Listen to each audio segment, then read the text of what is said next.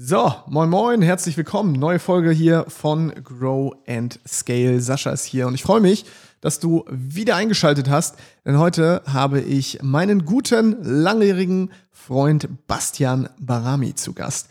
Und Bastian ist für mich einer der Gründe, warum ich ortsunabhängig geworden bin, denn er hat mich damals unter anderem mit inspiriert vor sieben Jahren, sieben, acht Jahren ungefähr, überhaupt mit dem Thema Online-Business, ortsunabhängiges Unternehmertum und so weiter mich zu beschäftigen. Und er stand damals bei der digitalen Nomadenkonferenz, bei der DNX damals noch auf der Bühne und hat so berichtet auch über seine persönliche Reise. Und das hat mich so inspiriert, dass ich gesagt habe, okay, dem Mann, dem möchtest du folgen. Und dann habe ich wirklich alle Projekte von ihm soweit verfolgt. Wir haben uns auch immer mal wieder getroffen an den verschiedensten Punkten dieser Erde. Ähm, und ja, Heute habe ich ihn zu Gast. Und vielleicht kennst du ihn auch, wenn du in dieser Bubble unterwegs bist von Online-Unternehmertum. Dann kennt man Bastian in letzter Zeit vor allem für das Thema Artificial Intelligence, also künstliche Intelligenz oder AI. Und auch als denjenigen, der ja, Experten zeigt, Menschen, die mit ihrem Wissen Geld verdienen, sich einfach ein solides Business darauf aus, äh, aufzubauen. Ja, dann habe ich mir gedacht, na gut, wenn du Bastian Barami einlädst, klar, wir könnten super viel über die neuesten Tools sprechen, die es gibt, künstliche Intelligenz. Aber ich habe mir gedacht, das macht er sicherlich A in jedem Interview und B kann man dafür auch Bastians Content einfach folgen, denn er haut wirklich viele Nuggets raus zum Thema AI.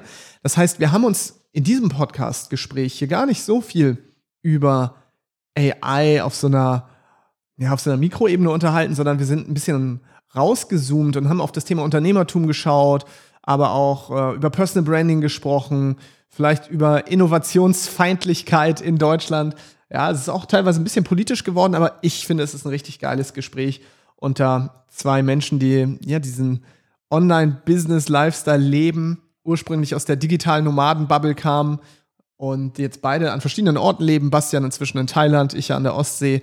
Und es ist einfach ein richtig tiefes, schönes, ehrliches, authentisches Gespräch geworden mit vielen Seiten, die man vielleicht auch von Bastian so noch gar nicht kennt, weil das nichts ist, wo er mit seiner Brand nach außen ähm, oder wo, womit er rausgeht. Das heißt, wenn du Bastian Barami auch noch mal von der anderen Seite kennenlernen möchtest, wenn du ihn bisher schon durch seinen Content kennst, dann wird dich dieses Interview erheitern. Wenn du Bastian noch gar nicht kennst, dann wirst du überrascht sein, also nicht überrascht sein, sondern du wirst denken, wow, was ist das denn für ein Dude? Der hat halt richtig smarte Gedanken, Bastian ist nicht nur charismatisch, sondern auch ein richtig intelligenter Mann. Und äh, ja, lausche einfach unserem Gespräch und äh, fühl dich so, als würdest du mit am Tisch sitzen. Und ich wünsche dir ganz, ganz viel Spaß bei der heutigen Folge mit dem wunderbaren, oft kopierten, selten erreichten Bastian Barami.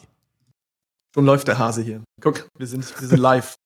Wir sind live. Wir sind live, Ast rein. Ich sehe den roten Ast Punkt blinken. Ja. Eieiei. Wann haben wir zuletzt ein Podcast-Interview gehabt? Weißt du das noch? Boah, ich habe keine Ahnung. Aber ich glaube, zwei, zwei haben wir gemacht. Wir haben einen gemacht, als ihr noch sehr, sehr weit am Anfang wart mit digitalen Nomaden Podcast. Da war ich in Medellin, ja. in Kolumbien. Das weiß ich noch. Und dann irgendwann nochmal. Und im Schloss auf Polen. Aber da warst du, glaube ich, nicht dabei. Das war nur Timo. Genau, da war ich nicht dabei. Ja. Da war ich nicht dabei. Weißt du eigentlich, dass du der Erste bist, den ich Podcast sagen hören habe. Die meisten sagen ja Podcast, das wäre ja das britische Englisch. Du nutzt ja. ja das amerikanische Englisch, sagst immer so schön Podcast. Und ich erinnere mich daran, dass du wirklich der erste Mensch bist, bei dem ich das gehört habe, weil ich halt vorher auch keine amerikanischen Podcasts scheinbar gehört habe. Und ich habe irgendwie Podcast äh, bei mir hier im, im Wortschatz und du nutzt Podcast. Ich finde, es klingt auch irgendwie geiler Podcast. Aber ich, ja, ich, ich muss ja sagen, ich bin ja was, was ähm, äh, ja, was Betonungen von englischsprachigen Wörtern äh, anbelangt, bin ich auch so ein bisschen engstirnig, weil in Deutschland alle, alle sagen immer PayPal, so als sei es der bezahlende Paul, aber das ist ja der Bezahlkumpel, PayPal. Kumpel. PayPal. Ne? Das ist PayPal. So, und alle Leute sagen in Deutschland PayPal. Du wolltest Lehrer werden, ne? Ja, ursprünglich. Kommt so ganz leicht durch, kommt so ganz leicht durch. Ja. Was, was bist du jetzt eigentlich? Was bist du denn jetzt beruflich? Puh. Ist immer schwierig, wenn man das so versucht, so mit, mit äh, einem Begriff, wie man das früher so gemacht hat. Ich bin Bankkaufmann oder, ne, oder Lehrer ja. oder so, so runterzupinnen. Internetkaufmann. ähm, wenn das, wenn das so viele verschiedene Facetten sind, die man irgendwie ähm, abdecken muss, um als äh, ja, wenn ich jetzt sagen würde, Online-Unternehmer ähm, abdecken muss, aber das ist halt trotzdem auch viel zu wenig zielführend, ne? weil Online-Unternehmer können viele sein. Online-Unternehmer können auch, wie ich das früher gemacht habe, Hundeleinen verkaufen. ja. ähm, keine Ahnung. Ich würde ich würd sagen, ich bin ein, ich, äh, doch, ich bin, eigentlich bin ich doch eine Form von, von Lehrer. Ne, weil ich immer versuche, so meine eigenen Learnings irgendwie weiterzugeben, aber es ist dann halt anders als normale Lehrer, die nicht ihre eigenen Learnings weitergeben, sondern ja, basierend auf ihren eigenen Erfahrungen, das, was für sie funktioniert hat, ähm, zu dokumentieren und das dann eben so als easy to follow Blueprints im Idealfall darzulegen dann ist eigentlich doch mehr eine Form von Mentor, aber mit dem Begriff wird viel zu viel inflationär umgegangen, deshalb. Genau, entweder ich, wird damit lieber selber kein, keine Berufsbeschreibung. Entweder wird damit zu inflationär umgegangen oder die Menschen können das nicht greifen. Und ich finde es auch merkwürdig, sich selbst als Mentor zu bezeichnen. Fällt ja. mir immer wieder auf. Ich finde es cool, zu sagen, okay, Bastian, das ist mein Mentor. Aber wenn ich mhm. sage, hi, ich bin Sascha, ich bin Mentor, finde ich ja. das fast ein bisschen creepy, so ein bisschen wie, hi, ich bin Sascha, ich bin ehrlich, ich bin authentisch, ich bin liebevoll. Ja. Also mag sein, dass andere das von mir sagen, aber wenn ich selbst das ich sage, fühlt sich das nicht richtig an. Also ich habe ein Problem mit dem Wort. Also ja, muss ich echt Ja, sagen. weil weil es halt so ein bisschen überkandidelt klingt und man sich halt trotzdem keinen Reim drauf machen kann. So ja, okay, in was denn? Ja, genau. Na? Wenn du jetzt, pass auf, wir nehmen jetzt mal den Begriff des Lehrers oder den mhm. Beruf des Lehrers und wir sagen, du bist jetzt Lehrer. Ja. Bei einem normalen Lehrer, in Anführungszeichen, würde man jetzt fragen, ja, und was unterrichtest du denn? Das heißt, was ja. sind deine Fächer? An welcher Schule bist du? Was bist du? Bist du jetzt AI-Lehrer? Bist du Business-Lehrer? Was, was für ein Lehrer bist du dann? Selbstverwirklichungslehrer. Selbstverwirklichungslehrer. Was auch immer das dann eben bedeutet. Ne? Also ich meine, natürlich gibt es auch verschiedene ähm, Ebenen von Selbstverwirklichung, aber ich denke, für viele fängt es erst einmal so diese Reflexion an mit, so sieht mein Leben gerade aus, das gefällt mir nicht. Was ist der erste Stepping Stone, um meine Situation zu verändern? Für viele, aufgrund von Mangel von Geld, ist es mehr Geld und ähm, gleichzeitig auch ähm, das Bedürfnis nach mehr Selbstbestimmung in Hinsicht auf örtliche Flexibilität, ähm, so wie wir beide das eben auch früher sehr, sehr stark verfolgt haben, bevor wir beide verdammt sesshaft geworden sind. Richtige Spießer und, geworden sind. Ja, richtig. ähm, und, de und dementsprechend ähm, denke ich, dass halt online ich will nicht sagen Online-Unternehmertum, weil Unternehmertum ist halt nochmal was anderes als Selbstständigkeit, ne? Aber so die, den Horizont erstmalig dahingehend zu erweitern, was durch eine Online-Tätigkeit möglich ist in Hinsicht auf ähm, Zuverdienst, in Hinsicht auf, ich kann meinen Laptop eben von überall aus aufklappen, egal ob das dann eben im Homeoffice in Bielefeld ist oder halt meinetwegen auf Bali oder so, ähm, den Leuten dahingehend erstmal so die Perspektive zu geben und sie dann eben mit den ähm, ja, initial Basic Skills auszustatten und hoffentlich auf einen guten Weg zu bringen. Mittlerweile sind das nicht immer nur Basic Skills, aber ja. Das wäre jetzt nämlich meine Frage gewesen, weil ja. worauf du dich ja immer viel konzentriert hast, waren letztendlich die verschiedenen Vehikel, die es so gab, auch die mhm. vielleicht gerade gut funktioniert haben. Also seinerzeit war es dann irgendwie Produktverkauf über Amazon, Amazon FBA mhm. oder auch Airbnb. Jetzt wenn ich jetzt dich so beobachte, jetzt redest du viel über das Thema Artificial Intelligence, aber mhm. auch mhm. bist ja trotzdem noch in deinem, du hast das sechsstellig Programm, wenn ich das richtig gesehen habe. Genau, richtig, ja vielleicht noch mal kurz, um ein bisschen Kontext zu geben, mhm. worum mhm. geht's da genau und, und was ist ja. da das Vehikel eigentlich, um sechsstellig ja. zu werden? Weil da also, sagst du jetzt ja nicht, mache genau das, sondern wahrscheinlich geht's da um so Meta, Meta-Eigenschaften, um, die man sich Beides tatsächlich. Beides okay. tatsächlich. Also das, das Sechsstellig-Programm ist ein Programm für Leute, die allgemein gesagt Wissen verkaufen wollen. Ne? Egal ob, also ich mag diese, diese An Aneinanderreihung der, der, der Begriffe für Coaches, Dienstleister, Berater und Experten. Ne? Es, ähm, ist ein bisschen abgedroschen, mag ich nicht so gern. Ähm, also deshalb sage ich grundsätzlich für Leute, die ihre Expertise oder ihr Wissen einfach ähm, Geld bringen, verkaufen wollen. Ne? Idealerweise natürlich mit dem Ziel, andere Leute ähm, dahingehend zu unterstützen. Das ist gewissermaßen wie im Film Inception, so mit Parallelrealitäten. So, ich zeige denen das, was für mich funktioniert hat. Sie wenden es für sich an, geben das weiter an ihre Kunden, ähm, so wie ein positives äh, Lauffeuer der, ja, der Befähigung, sag ich mal. Und alles, was dann eben notwendig ist, und das ist nicht wenig. Viele Leute tun diesen Begriff Coaching zum Beispiel ähm, immer, insbesondere nach so diesem Böhmermann-Beitrag und dergleichen, ähm, sehr ab in so eine negative Richtung. Aber es ist unglaublich schwer, ein Coach zu sein, wenn man das ähm, wirklich gut macht, weil es nicht nur die Expertise im eigenen Bereich braucht, Du musst Content kreieren können, du musst ähm, Sales drauf haben und da, Sales allein ist ja ein riesengroßes Thema. Ne? Wie viele ja. Leute sind nur im Sales-Bereich aktiv und es braucht trotzdem so viel, um da drin gut zu werden? Ne? Marketing, ähm, Prozesse aufbauen, Mitarbeiter einstellen, weil du sonst eigenständig gar nicht stemmen kannst. Wenn du das Ganze dann halt noch ordentlich skalieren willst, um halt wirklich Fortschritte zu machen, dann brauchst du eben wirklich eine, eine fundierte Unternehmensstruktur, die man halt schon gewissermaßen so streamlinen kann, dass ich diese bereitgestellt habe und dann halt unsere Kunden diese gewissermaßen über ihr Thema so drüber stülpen können, wo sie dann halt gewissermaßen nach mal, äh, wie Malen nach Zahlen diese ganzen einzelnen Steps durchlaufen und dann hinterher wirklich ein funktionierendes, skalierbares, ähm, ja, gut geöltes Coaching-Business dort stehen haben. Ja, und die Tatsache, dass ich mich jetzt eben seit ähm, etwas über einem Jahr sehr, sehr ähm, tiefgehend mit dem ganzen Thema Artificial Intelligence auseinandersetze, ähm, hat mir eben in, in so vielen verschiedenen Bereichen oder so vielen verschiedenen Säulen von, ähm, was in einem Unternehmen alles vorhanden sein sollte, extrem viele Tools äh, gezeigt oder sind, sind aufgekommen, habe ich recherchiert, die dann natürlich so diese ganzen Prozesse extrem vereinfachen. Also ich versuche halt immer, ähm, so meinem Interesse zu folgen, dahingehend, dass immer wenn ich etwas finde als Thema, das mich irgendwie zieht, weil man so oft sagt, so Shiny Object Syndrome und sowas, ne? Fokussier mhm. dich äh, auf, auf deine Sache und lass dich nicht ablenken, so Scheuklappen und dann just follow through. Und ich versuche das immer eher so zu sehen, wie kann ich das Thema, das mich jetzt gerade neu interessiert, am besten mit einbinden, um halt noch mehr Differenzierungspotenzial zu haben, um halt noch ähm, alleinstehender zu sein, dahingehend, was jetzt so meine Dienstleistung besonders macht. Und wenn es nicht ein komplett anderer Bereich ist, weil es bei mir ja trotzdem eigentlich immer um Online-Unternehmertum geht, dann ähm, ist es auch fast immer irgendwie möglich. Ich finde es äh, super, super spannend. Vor allem, da unterscheiden wir uns sehr stark, weil du bist jetzt sehr in diesem AI-Thema super krass drin. Ich Mhm. Ich würde sagen, ich habe so Basic, Basic Know-how, aber mhm. meine Strategie, um meine, meine persönlichen Lebensziele und auch die Business-Ziele zu erreichen, ist eher, ich will mich gar nicht mit dem Detail beschäftigen, was mhm. du ja tust. Also gefühlt, wenn ich jetzt mhm. irgendein neues AI-Tool, wenn ich irgendwas bräuchte, ich wüsste, ich könnte dich fragen, du bist da voll drin. Safe. Ja, ich bin mehr so der Typ, ich sage, ich will da auf keinen Fall drin sein. Ich, ich ja. weiß, das existiert. Ich mhm. möchte aber wissen, wen ich fragen kann, aber ich mhm. möchte mich eher rausziehen, um den Blick aufs große Ganze nicht zu verlieren. Das heißt, das ja. würde mich auch mal interessieren, wie schaffst du es, einerseits so krass tief auch in diesen Detail, in diesen Technikthemen zu sein und gleichzeitig mhm. dieses Unternehmerische nicht zu verlieren, weil das gehört ja auch mhm. noch alles dazu. Ich meine, das, was du dir aufgebaut hast, das sieht man vielleicht nicht.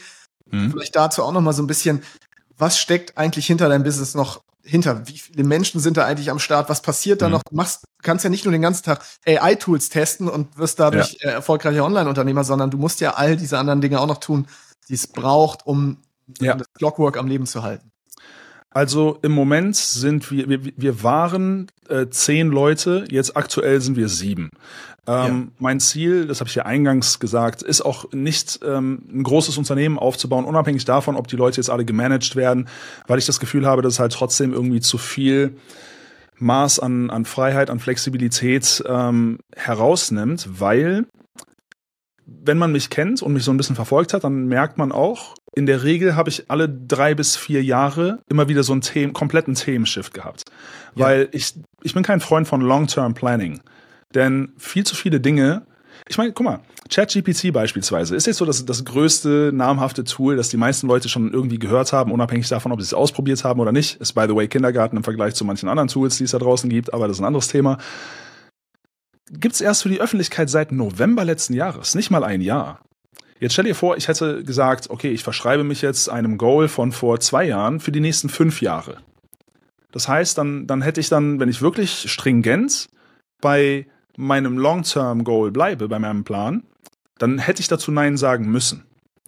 Das heißt, ich persönlich, ich behalte mir lieber diese Flexibilität bei und aufgrund dessen, dass man schon ich habe glücklicherweise, anders als viele andere Unternehmer, wirklich Klopf auf Holz, noch nie irgendetwas rausgebracht, das nicht funktioniert hat.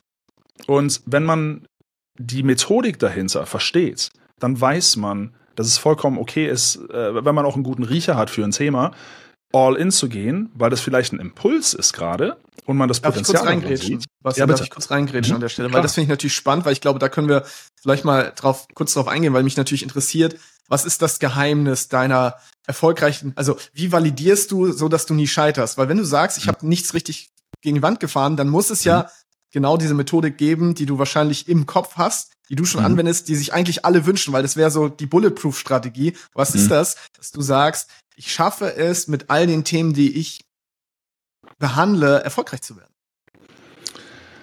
Puh. Ich glaube, ich, glaub, ich habe das noch nie irgendwie versucht, selbst so zu analysieren. Deswegen wollen wir es ja Ähm, raus extrahieren hier. Ich denke tatsächlich, dass das so ein Zusammenspiel aus Personal Branding ist und ähm, der, der Tatsache, dass ich halt immer so im englischsprachigen Raum schaue, was dort schon gut funktioniert, weil wir sind kulturell trotzdem sehr, sehr nah beieinander. Also jetzt ähm, die USA, also generell der Westen. Aber in den USA wird dann halt ähm, meistens, werden die meisten Trends gesetzt und auch marketingtechnisch in Hinsicht auf alles, was mit Online-Unternehmen zu tun hat, äh, Unter Unternehmertum äh, zu tun hat, kann man relativ schnell validieren, welches Thema zieht gerade, welches bekommt mehr Leverage und wer ist gut darin. So. Und basierend auf den eigenen ähm, persönlichen ähm, Vorlieben und, und verschiedenen Parametern, die jetzt eine Personal Brand ausmachen, kann man sagen, okay, der Influencer oder der Unternehmer, der ist kongruent mit meinem eigenen Wertesystem. Deshalb wird das, was ich von ihm zum Beispiel adaptiere oder mich inspirieren lasse für gewisse Parts davon, gut auch bei meiner Personal Brand funktionieren. So, das heißt, ähm, wir haben äh, vor dem Interview kurz über Alex Hormozy zum Beispiel gesprochen. Das ist jemand, der, ähm, der mich persönlich sehr, sehr begeistert aufgrund dessen, dass er ein extrem fundiertes Unternehmerwissen hat, aber gleichzeitig eben auch viel in seinen Interviews über äh, wesentlich philosophischere Dinge spricht. Ne? Aber auch trotzdem ein ganz, ganz klares Wertesystem, eine klare Wertanschau ähm, also Weltanschauung und natürlich auch trotzdem gepaart damit, dass er visuell heraussticht. Ja, nicht nur, weil er halt mega jacked ist, sondern weil er mit seinen Crocs da sitzt und seinem Nasenpflaster und seinem Flanellhemd und so.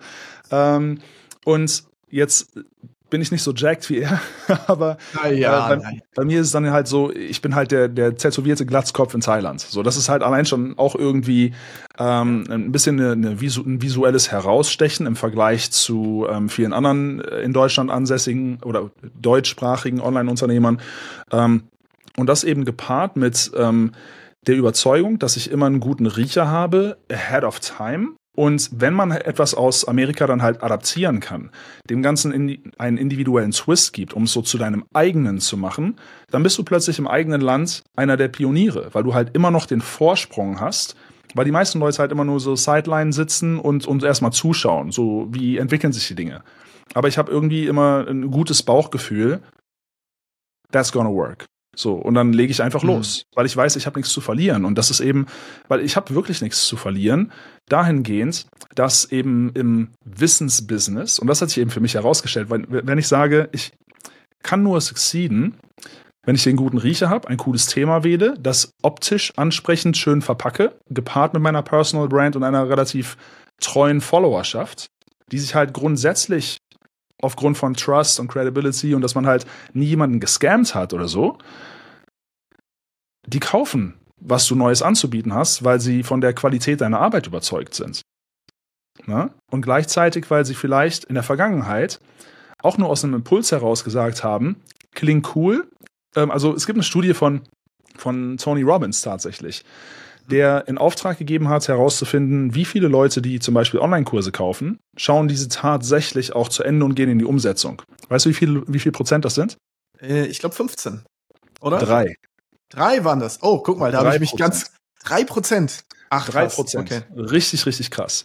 Das ja. heißt, es gibt viele Leute, die sich zwar sagen, ich möchte meine Umstände verändern, die dann halt Online-Kurse kaufen, Seminare besuchen, Podcasts hören, alles Mögliche. Ähm, aber die selten direkt in die, um also die wirklich in die Umsetzung gehen und warten immer so for the next best thing. Und weil der Anteil dieser Leute in einer jeden Followerschaft, von jedem, der sich mit Unternehmertum auseinandersetzt, relativ hoch ist, kann man auch damit rechnen, das ist jetzt, das kommt mir jetzt gerade erst, das ist jetzt nicht irgendwie berechnend in meinem Kopf so, das ist jetzt meine Masche, sondern die warten halt so immer auf das Next Best Ding. Und wenn das Next Best Ding halt wieder noch besser und noch aktueller klingt, weil man den, den letzten, meinetwegen Airbnb-Kurs halt irgendwie vier Jahre hat liegen lassen, dann denkt man, ah, jetzt zu spät. Jetzt ist der Zug abgefahren. Weshalb eine Neuausrichtung immer, in meinen Augen, nach einer gewissen Kadenzzeit, sag ich mal, immer Sinn macht. Weil ich würde heutzutage, ich habe 2015 Amazon FBA in Deutschland ja als einer der ersten überhaupt so bekannt gemacht. Ich würde heute keinen Amazon FBA-Kurs mehr kaufen. Selbst wenn ich nichts aufgebaut hätte, weil ich schon 2015 davon gehört habe. Das ist neun Jahre her. Fast. Ne?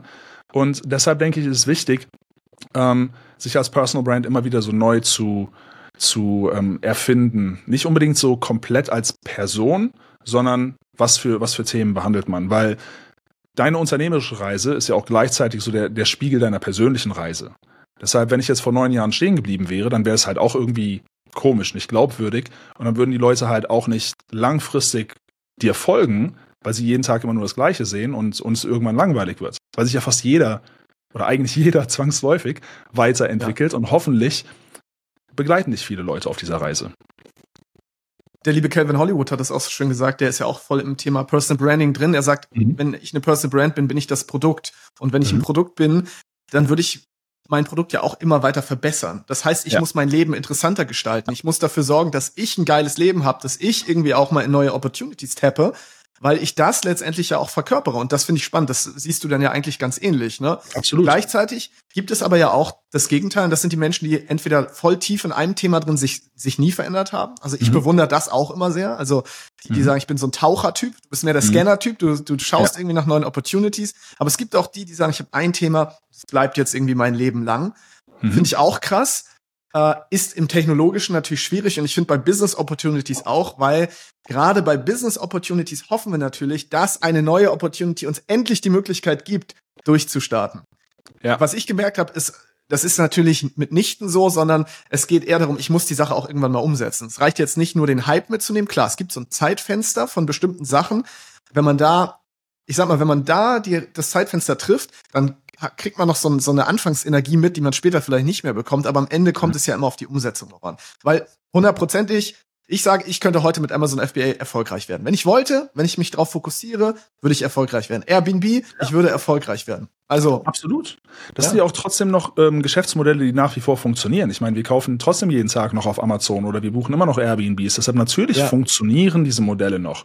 Aber wenn es darum geht, und für mich war das einfach ein Learning, das profitabelste Business, das du, das du fahren kannst, ist halt Wissen zu verkaufen, weil es halt einen viel, viel größeren Hebel hat. Ne? Ja. Und dann schaue ich natürlich, was sind Themen, die jetzt nicht schon ausgelutscht sind ne? oder ausgelutscht wirken. Sind das ja. immer noch valide Themen? Natürlich. Aber ist es dann in den Bereichen, wenn das jahrelang Leute gehört haben und mehr und mehr Leute in diesen Markt reingegangen ähm, sind, schwerer? Definitiv. Weil wenn ich jetzt beispielsweise jetzt Kunden habe, den ich aufgrund ähm, der, der Videos, der Module in AI Revolution, das ist jetzt der, der AI-Kurs, mhm. ähm, schnell Erfolge ähm, erzielen kann, weil es sonst kaum noch jemand macht, dann hast du natürlich auch dahingehend ähm, so ein Startmomentum, weil du einfach ultra schnell phänomenale Testimonials von deinen Kunden bekommst, weil das, was sie dann in Real Life umsetzen, kaum jemand sonst da draußen bisher macht. Aber da reden wir von Menschen, die schon was Funktionierendes haben, oder? Das heißt, damit ich dieses Momentum nutzen kann, da, da kann ich mhm. jetzt nicht komplett bei Null anfangen, sondern nehmen wir mal mich, ich wäre jetzt irgendwie gerade in meinem... Bi ja, okay. Ja. Das heißt, das sind auch Menschen, die wirklich bei Null angefangen ja. haben und mit Hilfe ja. dieses Wissensvorsprungs dann ja. direkt. Kannst du ein Beispiel Richtig. geben, um das ein bisschen plastischer zu machen? So, also zum einen ähm, AI Revolution, ähm, also soll ich sie kein Pitch werden oder so, aber es ist halt ist schon ein Kurs. Sorry ist, ist halt ein Kurs, der ähm, extrem umfangreich ist und halt so alle Unternehmensbereiche abdeckt. Egal, ob es um ähm, Content Creation geht, um Copywriting, um ähm, prozessuale Dinge in deinem Business, um ach, so, so viele Sachen wirklich. Ähm, ein Paradebeispiel für jemand, der, der noch gar nicht irgendetwas hatte, war Bildgeneration, ja, mit äh, powered so durch ChatGPT in Kombination mit Midjourney, wo du halt, wenn du weißt, wie man in Midjourney richtig promptet, also die richtigen Befehle reingibt, was ein bisschen kryptisch scheint am Anfang und viele Leute wissen nicht konkret, wie das geht, bekommen sie von mir halt eine exakte Blaupause und ein paar Tools an die Hand, die die perfekten Prompts für Midjourney erstellen. Und dann die Idee, weil wir von Amazon gesprochen haben, stell dir vor, du gehst auf Amazon und gibst ein total willkürliches Produkt ein. Sagen wir zum Beispiel äh, Kaffee. Ja, so. Und findest dann in den Suchergebnissen 70% der Brands, die ein scheiß Packaging-Design haben. So, also erstellst du einen entsprechenden Prompt, der darauf abzielt, für eine entsprechende Kaffeebrand ein sehr, sehr geiles Packaging-Design zu kreieren. Das schaffst du innerhalb von zwei Minuten mit meiner Anleitung. Zwei Minuten. Dann zeige ich den Leuten komplett ein Riesenmodul zum Thema ähm, Lead-Generierung, dass sie nie wieder ein Problem mit Leads haben werden und wirklich pro Tag tausende Leute kontaktieren können. Teilweise sogar mit personalisierten Videos von dir, obwohl du nur ein einziges Video aufgenommen hast. Schickst du zu Tausenden raus, hängst da an als, an, als Anhang. Ähm, zum Beispiel du researchst aus den, aus den Verkäuferinfos die ganzen E-Mail-Adressen von denen, die ein Scheiß-Packaging haben schickst denen meinetwegen zwölf Mockups, hat dann fünf Minuten gedauert, gedauert einmalig in Midjourney und sagst denen halt, hey, ich könnte das Ganze halt für euch optisch verbessern. Die Tatsache, dass es halt dich kein Geld gekostet hat, beziehungsweise Basic Midjourney Plan kostet im Monat 10 Dollar, ja, ähm, und du den Leuten halt anders als die meisten Freelancer, Freelance-Designer beispielsweise, ähm, das machen würden, die sind auf einer Plattformen wie Upwork oder Fiverr und warten darauf, dass Leute sie finden. Du bist stattdessen proaktiv und hast den Leuten einfach mal, einfach mal so mir nichts, dir nichts, die wahrscheinlich keine Ahnung von Midjourney haben, sonst würden sie nicht Kaffee auf Amazon verkaufen. Ähm, zwölf Mockups mitgeschickt und die Leute denken, boah, krass, der geht hier schon voll in Vorarbeit und guck mal, wie phänomenal das aussieht. Ne? Und dann sagst du noch, ähm, für den Fall, dass euch keine von den Stilrichtungen gefällt, sag mir gerne, in welche Richtung es gehen soll. Ja, und dann investierst du halt nochmal zwei Minuten und hast dann halt ein Mockup für die. Dann gehst du zurück in ChatGPT, ähm, beziehungsweise es gibt ein Plugin für ChatGPT, das dir dann richtig geile Mid-Journey-Prompts ausspuckt. Sagst dann halt, ich hätte gerne das Packaging-Design für alle Seiten der Verpackung und sowas. Ne? Und dann kannst du halt auf diese Art und Weise, das ist nur ein Beispiel von unzähligen, kannst du dann halt unmittelbar abkassieren. Weil so ein unconventional äh, Approach ist. Okay, also dazu fallen mir jetzt erstmal richtig viele Dinge ein. Ich finde es mega geil. Das liegt aber vor allem daran, dass ich auch jemand bin. Ich liebe natürlich diese Ergebnisorient, diesen ergebnisorientierten Approach. Also es gibt, vielleicht muss ich einmal kurz ausholen dafür. Es gibt ja die mhm. Menschen, die sagen, mal angenommen, der typische Design Freelancer. So, der ist mhm. Designer, der malt vielleicht sein ganzes Leben lang, der liebt Kunst, der hat das studiert und so weiter. Mhm. Der geht da rein, der hasst jetzt das, was du gesagt hast, vermutlich, weil der sagen würde, so ja. eine Scheiße. Jetzt kommt dann der nächste Typ, der, der, irgendwie mit AI wieder alles generiert und wir haben unsere Kunst, unser Handwerk, ich habe das gelernt. Ja. Ja, weil der sich natürlich darauf fokussiert, so seine Liebe zum, zum, zum Handwerk, während du diesen Business Approach hast und sagst, ja. pass mal auf, es gibt Opportunities, mhm. kannst du erkennen und mit Hilfe von Tools kannst du sie hebeln. Ja, ja richtig. Und ja. das erzeugt natürlich Reibung zwischen diesen beiden Welten, zwischen diesem, aber Bastian, ich bin doch der Freelancer und, und ich war, das ist doch alles Schrott und ich das Handwerk und wir haben nicht gelernt und so. Das, das finde ich mega spannend. So, wirst du damit konfrontiert? Vielleicht so als erste Frage. Gibt es Leute, die Sel auch schon selten, gesagt haben, es fuckt mich ab? Selten tatsächlich. Aber ich bin auch, ja, schau, ich bin jemand, der, der selbst ähm, sehr, sehr ästhetisch orientiert ist und definitiv ja. die Arbeit eines guten Designers extrem, extrem wertschätzt. Das tut die breite Masse aber nicht. So. Das heißt, Leute, die jetzt vielleicht nicht so ein krass ästhetisches Empfinden haben, und das kann man, nicht, kann man in meinen Augen nicht beibringen.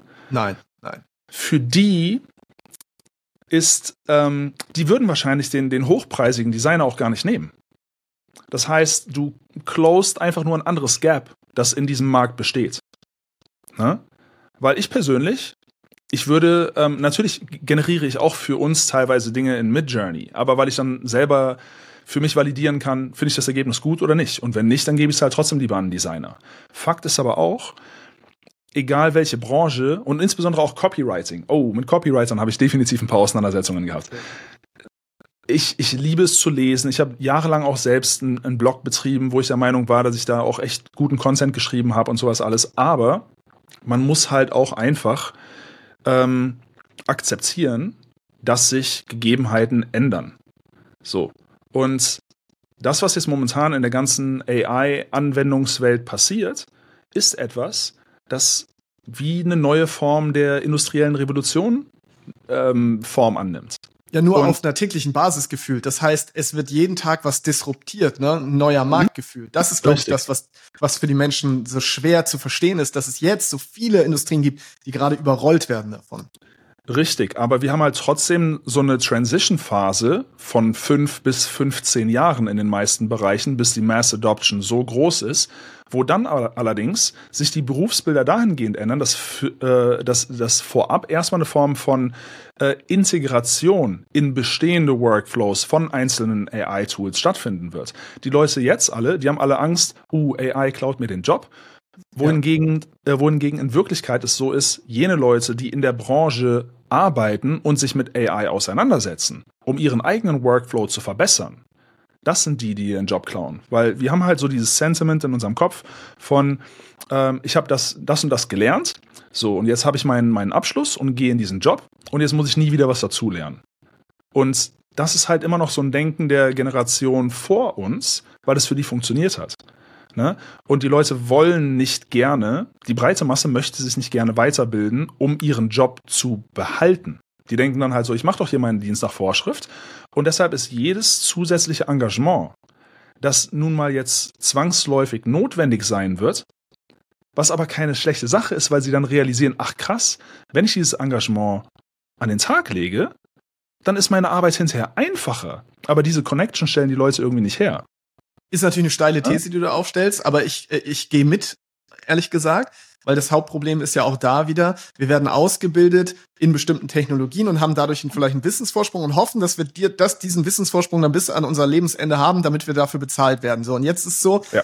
technologischer Wissensvorsprung sichert meinen Job nicht mehr, weil es gibt jetzt so krasse Technologien. Das heißt, ich muss mich jetzt fragen, okay, wie kann ich mich in dieser Zeit, wie kann ich mir Skills aneignen, die entweder evergreen sind ja, also auch da, es wird ja durchaus Skills geben, die auch von AI in nächster Zeit noch nicht übernommen ja. werden können. Mhm. Und wie kann ich natürlich diese Technologie auch für mich anwenden, um das, mhm. was ich gerade mache, noch weiter zu verbessern? Und klar, Richtig. die meisten Menschen können sich wahrscheinlich aber auch nicht die Gedanken machen, weil sie in so einem Hamsterrad sind und in so einer Welt, äh, in der sie halt, ja, einfach überrumpelt werden und eben nicht mal sich die Zeit nehmen können, in Ruhe mal zu überlegen, okay, was sind das für Technologien? Wer erklärt mir die erstmal in Ruhe? Wie kann ja. ich die hebeln? Wie kann ich die nutzen? Ich glaube, das, das ist auch ein Riesenproblem. Äh, da versuche ich ja Aufklär Aufklärung zu schaffen, aber das Problem ist eben auch, ähm, im Zuge der letzten Content-Pieces, die ich so kreiert habe, habe ich eben auch ein bisschen recherchiert zum Thema AI und Wahrnehmung in Deutschland. Und dann gibst du bei YouTube beispielsweise künstliche Intelligenz ein und die ganzen großen Sender, ja, ARD, ZDF, MDR und wie sie alle heißen, die machen sowas von Clickbait-Videos hinsichtlich AI, die Zerstörung der Menschheit und äh, Angst vor AI und alles nur negativ gestimmt. Ich habe nicht einen einzigen meinungsmachenden, also von einer großen Institution, positiven oder neutralen neutralen Beitrag gesehen. Und dummerweise werden Leute natürlich sehr, sehr stark konditioniert und, und manipuliert tatsächlich durch entsprechende Sender. Und das, was ich dort gesehen habe, grenzt wirklich total an Propaganda und ist so schlecht recherchiert. Weil was mir extrem fern liegt, ist, mir über Dinge Gedanken zu machen, die total hypothetisch sind und vielleicht niemals eintreten. So, mein, mein, meine Herangehensweise in fast jeder Hinsicht war immer, um Probleme kann, kann ich mich kümmern, wenn sie auftauchen. Jetzt versuche yes. ich erstmal opportunistisch zu sein. Ne? Das ist Und halt ein typisches Business-Mindset, ne? Ja. ja. Aber komm, guck mal. Ähm, die, äh, die, die Angestellten, die jetzt alle Angst haben und zum Beispiel sagen, ich möchte mich dahingehend nicht weiterbilden oder ich weiß gar nicht, wo ich anfangen soll woher sollst du das denn auch wissen, wenn du nicht überhaupt die ersten Unternehmungen mal ähm, unternimmst und, und ein bisschen in, in deiner Freizeit recherchierst und dich mit dem Thema auseinandersetzt, um vielleicht auch mal eine differenzierte Wahrnehmung des Themas zu bekommen, als die, die dir vorgekaut wird. Und das Problem ist doch, am Ende des Tages ist jeder Angestellte nun mal angestellt bei einem Unternehmen. So, was ist die Aufgabe eines Unternehmens? Zu überleben. Und da sind so viele verschiedene Variablen drin, die es zuletzt, also von, von ich, ich, ich sag mal so, die letzten paar Jahre extrem verschwert haben, um, äh, ohne jetzt ein äh, großes dreijähriges Thema anzusprechen, unter anderem, ähm, dass jedwede Form von, wie können wir halt unseren Profit Margin und uns einfach ähm, die Art und Weise, wie wir unsere Company strukturieren, optimieren, damit wir überhaupt noch Arbeitgeber sein können. Natürlich ist das im Sinne eines jeden Unternehmens. Da geht es nicht um Ethik und Moral und, und natürlich auch um Verantwortung. Klar, Verantwortung hat man gegenüber den Angestellten. Aber ich habe lieber Verantwortung gegenüber 50 Prozent der Angestellten, die ich vorher hatte, habe dann nur noch 50 Prozent, als dass alle 100 ihren Job verlieren, weil ich nicht mehr rentabel bin, äh, profitabel bin. Deswegen sollte meiner Meinung nach da auch ein Umdenken stattfinden, weil die Aufgabe des Unternehmens, die Kernaufgabe eines Unternehmens meiner Meinung nach eben nicht ist, nur zu überleben, sondern in erster Linie natürlich jemandem zu dienen, das heißt dem Kunden, ja, zu dienen. Natürlich. Ja. Und da muss ich halt überlegen, wie mache ich das? Und das nicht, ja, indem wir es so machen, wie wir es immer gemacht haben, sondern indem ich mich auch anpasse an die Zeit, Technologien nutze. Und äh, das, das ist halt das Problem, was ich sehe. Und das ist halt auch eines der Probleme, vor allem hier, meiner Meinung nach, jetzt wird es ein bisschen kritischer im deutschsprachigen Raum, beziehungsweise in Deutschland, da sehe ich sehr viel Innovationsangst, äh, ich mhm. sehe sehr viel Verwaltung, Überregulierung anstelle mhm. von wir nutzen die Innovation. Und das ist auch die Angst, die mich natürlich irgendwie hier beschäftigt, der als der jetzt in Deutschland lebt und Familie hat und so weiter. Wo stehen wir als Land in den mhm. nächsten 10, 15, 20 Jahren, wenn wir uns nicht mental auch ein bisschen verändern und uns öffnen? Da werden uns andere Länder schnell überholen, weil die sich diese Gedanken eben nicht machen, sondern die sagen, hey, ja. wir haben jetzt diese Opportunities, die stehen jedem Gefühl zur Verfügung. Mhm. Wir nutzen das, während mhm. wir halt immer noch in diesem, wir wollen halt noch das Alte weiter verteidigen und hoffen, ja. dass es bitte nicht so wird. Ja. Dabei verlieren wir meiner Meinung nach den Anschluss. Und das war, das ist aber schon lange so. Und irgendwie ist es jetzt so, AI ist der neue Boomer, aber vorher ja. waren es dann eben andere Dinge. Vorher war es dann halt die Veränderung die ist der neue Krise und davor Veränderung ist der Boomer. Ja, ja, und, und das Problem dabei ist, dass wir uns halt selbst immer wieder die Grundlage dafür nehmen, die in Anführungszeichen verloren gegangene Zukunft uns zurückzuholen. Weil Deutschland ist Status quo und es ist einfach so, ein sinkendes Schiff. Nicht zuletzt ähm, zur aktuellen Zeit. Aber, äh, by the way, ich finde es auch, wenn ich den, den Autor oder den Politiker, der das Buch geschrieben hat, äh, nie sonderlich äh, gut fand. Ähm, Tilo Sarrazin hat vor ah, über ja. 15 Jahren mal so ein Buch geschrieben, Deutschland schafft sich ab. Und so viele Dinge aus diesem Buch sind eingetreten. Yes. Und jetzt aber mal, was AI anbelangt, positiv in die Zukunft gedacht. Stell dir vor, Deutschland würde statt sein Haupteinkommen jetzt in der Waffenindustrie zu verdienen, ja, als Sozialstaat, verkappter Sozialstaat, ähm, sagen, wir versuchen wirklich als eine Form von Venture Capitalist eine Startup, AI-Startup-Kultur in Deutschland aufzubauen, bei der, ähm, keine Ahnung, gewisse Dinge subventioniert werden und, ähm, und dass die Regierung mit investieren kann, ja, so dass diese, genau wie ein klassischer Angel Investor, dann natürlich hinterher trotzdem auch daran mitverdient, was diese Tools, was diese Technologie eben auch insbesondere ähm, in Hinsicht auf ganze Industriezweige, die jetzt à la Boston Robotics dann AI und, und Robotics kombinieren können. Ne? Weil sowas kann Deutschland ja. Wir haben ja die, die, wir haben ja hier wirklich eine gute Industrie, die sich in diese Bereiche aufgrund der guten Grundlage, die es schon, die wir schon vorhanden haben, ähm, mit einarbeiten kann oder diese mitgestalten kann. So, jetzt stell dir vor, Deutschland verdient an all den positiv sich entwickelnden ähm, ja, Projekten mit und kann so hinterher ähm, natürlich auch ein, ein, ein Framework erstellen, in dem gewisse Technologien ein Patent haben und diese gewissermaßen natürlich auch, ich sag mal, verpachtet werden, ja, vermietet werden. So hast du halt einen Constant Cashflow, der dann auch wieder dieses Gap von demografischer Entwicklung und total ähm, verkackter äh, äh, Rentenkasse vielleicht wieder ein Stück weit füllen kann. Ne? Und da gibt es sehr, sehr viele verschiedene Möglichkeiten im Bereich AI, die Deutschland halt tatsächlich wieder eine Perspektive geben könnten. Aber das wäre zum Beispiel eine. Und was jetzt aber zum Beispiel nicht mit AI zu tun hat, ähm, ist ein, ein, anderes Konzept, das, mit dem ich hier so in Thailand in Verbindung gekommen bin. Und hier in Thailand gibt es die Möglichkeit, sich eine Aufenthaltsgenehmigung zu kaufen. Ja, das ist das Thai-Elite-Visum. Und du hast damit einhergehend keinerlei Arbeitsgenehmigung. Das bedeutet, du musst jemand sein, der schon Geld hat oder der im Ausland sein Geld verdient. Ja, weil es hier Territorialbesteuerung gibt. Das heißt, alles, was du im Ausland irgendwie machst, wird hier nicht besteuert. So. So kommen extrem viele Leute, die sagen, ich möchte super gerne in Thailand leben, hier hin, geben erstmal relativ viel Geld aus für das Visum, also relativ viel im Verhältnis zum thailändischen Einkommen, ne? ähm, geben hier fortlaufend, während sie hier leben, die ganze Zeit weiter Geld aus und ähm, haben entsprechend keinen Anspruch auf irgendwelche Sozialleistungen. Jetzt überleg mal, wie viele zum Beispiel Chinesen, die scheiß viel Geld haben, die bauen sogar ganze deutsche Städte in China nach, weil die Deutschland so abfeiern. Jetzt bringst du dann halt ähm, ein ähnliches Visum, um halt wirklich diese, dieses kaputte System, in dem unsere Generation wirklich keine Rente mehr sehen wird. Du drehst das Ganze um, indem du solche Opportunities kreierst für Menschen, die eben liquide sind, die null dem Staat irgendwie auf der Tasche liegen können, die ähm, nicht in Anführungszeichen integriert werden müssen, um dann halt einen Job annehmen zu können, weil sie einfach nur Geld ins Land bringen.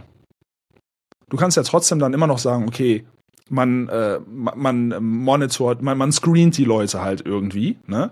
Das jetzt, keine Ahnung, keine Kriminellen sind, die jetzt irgendwie so viel Geld haben, weil sie sonst was gemacht haben oder so, ne? Aber es wäre halt auch eine Möglichkeit, um mehr Geld ins Land zu bringen. Deshalb, das, was ich immer mitbekomme über Social Media, wenn Leute mir schreiben und uns halt immer erzählen, boah, hier hält man es halt wirklich nicht mehr aus und so. Ich kriege sowas jeden Tag. Wirklich jeden Tag bekomme ich solche Nachrichten. Das ist momentan halt so das Gedankengut.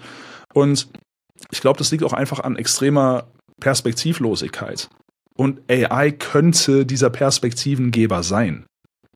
Wenn es halt nicht so verteufelt würde, bevor es überhaupt verstanden wird. Cool, jetzt sind wir sehr politisch geworden. Das äh, war eigentlich gar nicht das Ziel. Ähm, vielleicht kommen wir da auch gleich zum Abschluss. Trotzdem will ich natürlich noch was ergänzen, äh, weil ich dein, deine Perspektive auch sehr schätze und auch eine, eine sehr ähnliche Perspektive tatsächlich habe. Und was mich stört, als natürlich Unternehmer, der in Deutschland ist, mit mehreren Unternehmungen und äh, auch bewusst sich dafür entschieden hat, hier zu bleiben, ist natürlich dieses dauerhafte Gefühl von Leistungsträger zu sein. Und ich sage jetzt einfach mal, Leistungsträger mhm. zu sein, wird nicht belohnt, sondern ich muss immer das Gefühl haben, mich fast dafür zu schämen. Und das ist das, was mhm. ich oft spüre, so dass wir nicht Menschen nicht belohnen, die sagen, wir, wir haben Bock, das, hier was, hier Innovation reinzubringen und Wachstum mhm. und Fortschritt, sondern dass man damit immer eher aneckt. Und das ist tatsächlich für mich auch eine, einer der Faktoren, warum ich sage, deshalb könnte ich mir sogar vorstellen, irgendwie mal dieses Land hier zu verlassen, weil das finde ich merkwürdig. Wir sollten doch eigentlich mhm. sagen, hey, wir haben Bock auf Menschen, die bereit sind, was zu ändern, weil dadurch sind wir eigentlich auch groß geworden. Also es muss ja nicht immer so gewesen sein. Es scheint ja auch mal andere Zeiten gegeben zu haben, wo wir gesagt haben, ja. hey, wir, wir, wir belohnen Leistungsträger. Sonst hätten wir, mhm. hätten wir, glaube ich, oder wären wir niemals Industrienation Nummer eins geworden. Aber das sehe ich jetzt halt gerade ganz und gar nicht mehr. Und deswegen kann ich auch absolut nachvollziehen, dass viele, sehr viele meiner Freunde und aus meinem engeren Kreis auch wirklich dieses Land verlassen haben. Das tut mir natürlich mhm. weh, weil ich mhm. verliere meine Freunde. Aber was, ja. was man auch mal gesellschaftlich sehen muss, ist, dieses Land verliert auch einfach Menschen, die hier Wohlstand, Innovation reingebracht hätten. Ja. Und ja. Ähm, das äh, ist etwas, das, ja, das, da, da blutet mir das Herz, muss ich ganz ehrlich sagen tatsächlich macht Deutschland auch nichts Kreatives, um irgendetwas daran zu ändern. Im Gegenteil, es versucht halt tatsächlich immer mehr entsprechende Leistungsträger noch mehr auszuquetschen. Und ähm, ich habe letzte Woche was gesehen. Ähm, es war ein Beitrag, der hieß, der hieß irgendwie so wie, äh, wie Moment. Ich glaube, die Headline war 2024 kommt das Mega-Finanzamt. Heißt, es wird eine neue Form von digitalem Finanzamt geben, das halt viel, viel mehr ähm, Schnittstellen hat, um wirklich zu tracken, wo ein jeder Betrag herkommt. Also sowas, so Schlagwort geläserner Bürger. Ja? ja. Ähnlich wie das geplant war, als man über die komplette Bargeldabschaffung gesprochen hat. Weil wenn Eigentlich halt das, was wir bei den Chinesen kritisieren, das könnte ja, genau. sagen. Ja, ja. So. Und wenn dann halt wirklich gar nicht mehr möglich ist, einen einzelnen Euro, stell dir vor, dein, dein Nachbar ist Schreiner, ja, und du sagst, hey Thomas, bau mir doch mal dieses Wochenende bitte hier so einen Einbauschrank und hier hast du äh, 100 Euro und einen Kasten Bier, ja. Plötzlich geht sowas nicht einmal mehr, was diesen extremen Bürokratiestaat halt nur noch komplexer macht, weil es dann halt plötzlich für alles und jedes irgendwie eine Form von Abrechnung und alles muss trackbar sein geben muss und halt keinerlei Flexibilität mehr da ist. Und da, da, stand auch in diesem, da stand auch in diesem Artikel drin, wenn man früher beispielsweise beim Reisen irgendwie 10.000 Euro dabei hatte oder, oder ein bisschen mehr, und dann wurde das in der Regel beschlagnahmt. Und nach ein paar Monaten, wenn man dann halt die Geldquelle prüfen konnte, dann hat man das halt zurückbekommen. In diesem Beitrag steht tatsächlich, dass es jetzt nicht mehr zurückgegeben werden muss, wenn es beschlagnahmt wird. okay.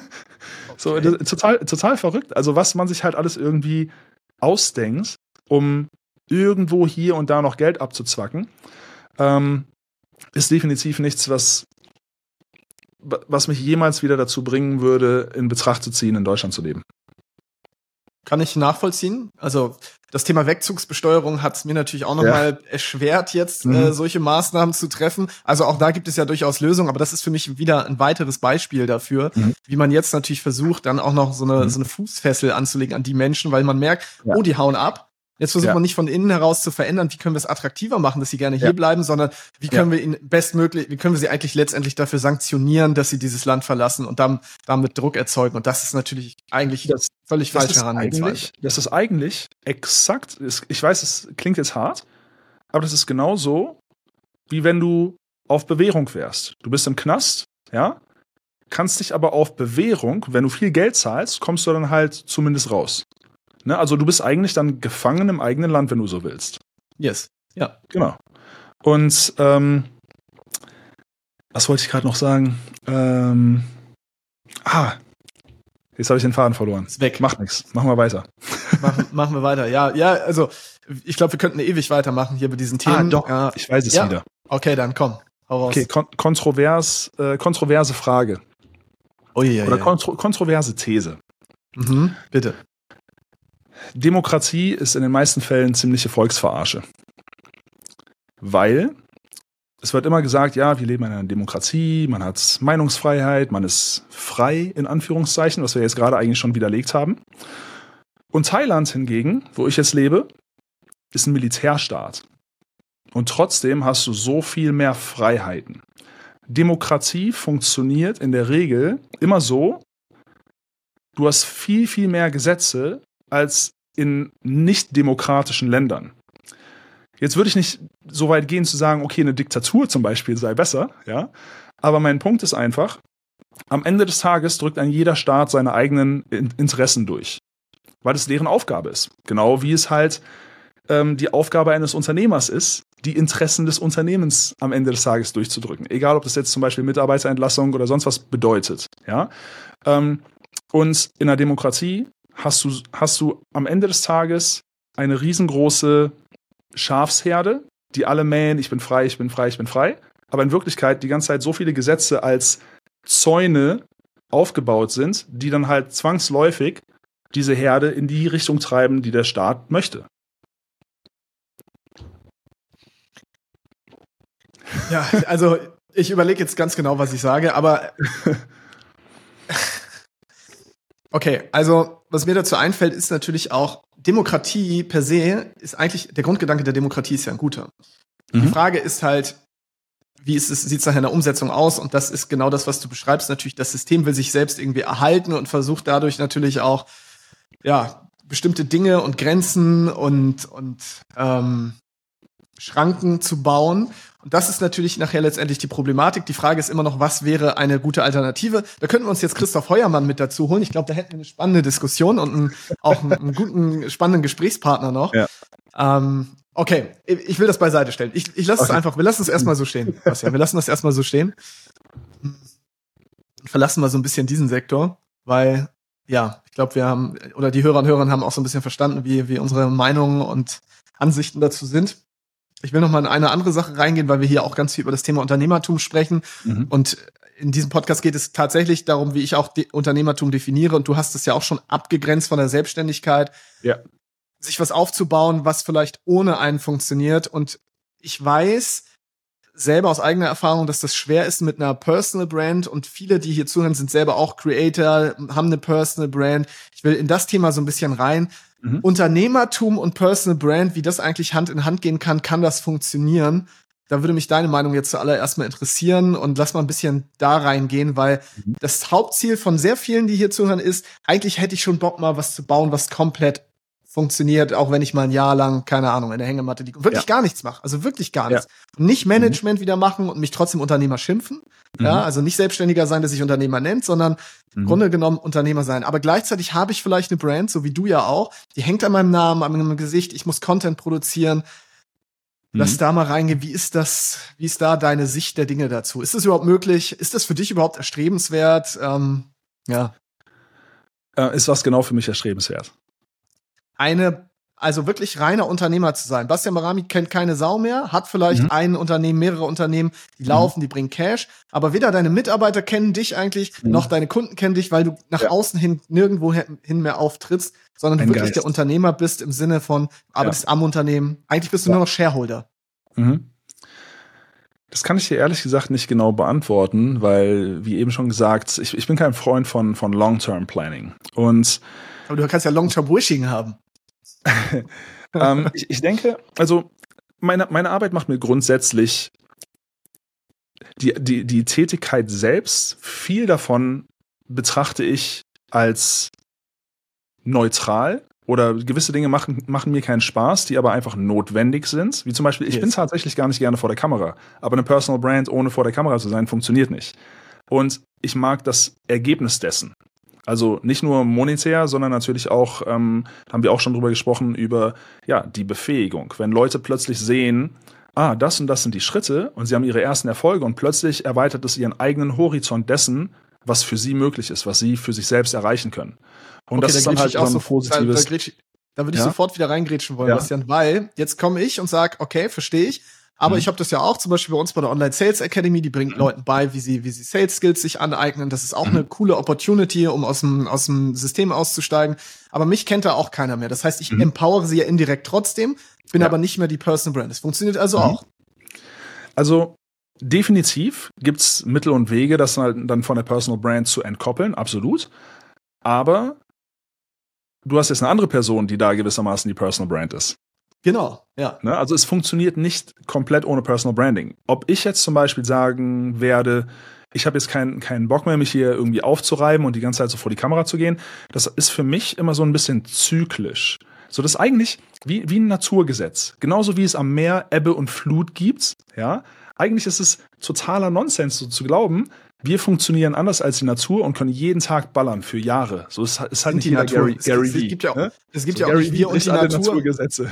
Ja, ja, ja. Ne? Wir sind alle Natur. So. Ja. Ne? Und, ja. und deshalb, ähm, ähnlich wie ich halt regelmäßig meine, meine Themen gewechselt habe und dann meistens erstmal so ein halbes bis ein Jahr Pause gemacht habe, war das wie so eine Reset-Phase, um dann wieder zu sagen, okay, jetzt habe ich wieder ein Thema, jetzt habe ich wieder Bock und jetzt mache ich das wieder.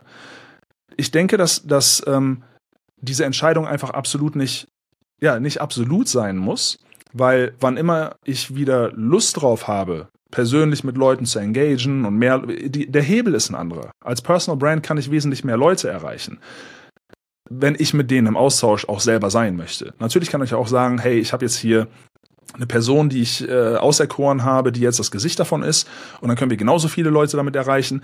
Aber mir macht die, die Arbeit mit den Leuten Spaß. Nur nicht jeden Tag, weil ich eben auch ein Mensch bin. Ne? So deshalb, natürlich hast du dann so deine Phasen, wo du so eine Low-Time hast, wo du irgendwie das Gefühl hast, boah, momentan ist einfach kein, kein Drive da und das kann dann in zwei Wochen wieder komplett anders aussehen. Und ich kann auch gar nicht genauso pinpointen oder ähm, zurückführen, woran das manchmal liegt, dass man ähm, auch als Unternehmer genau wie als Privatperson hier und da so seine Stimmungsschwankungen hat. Ne?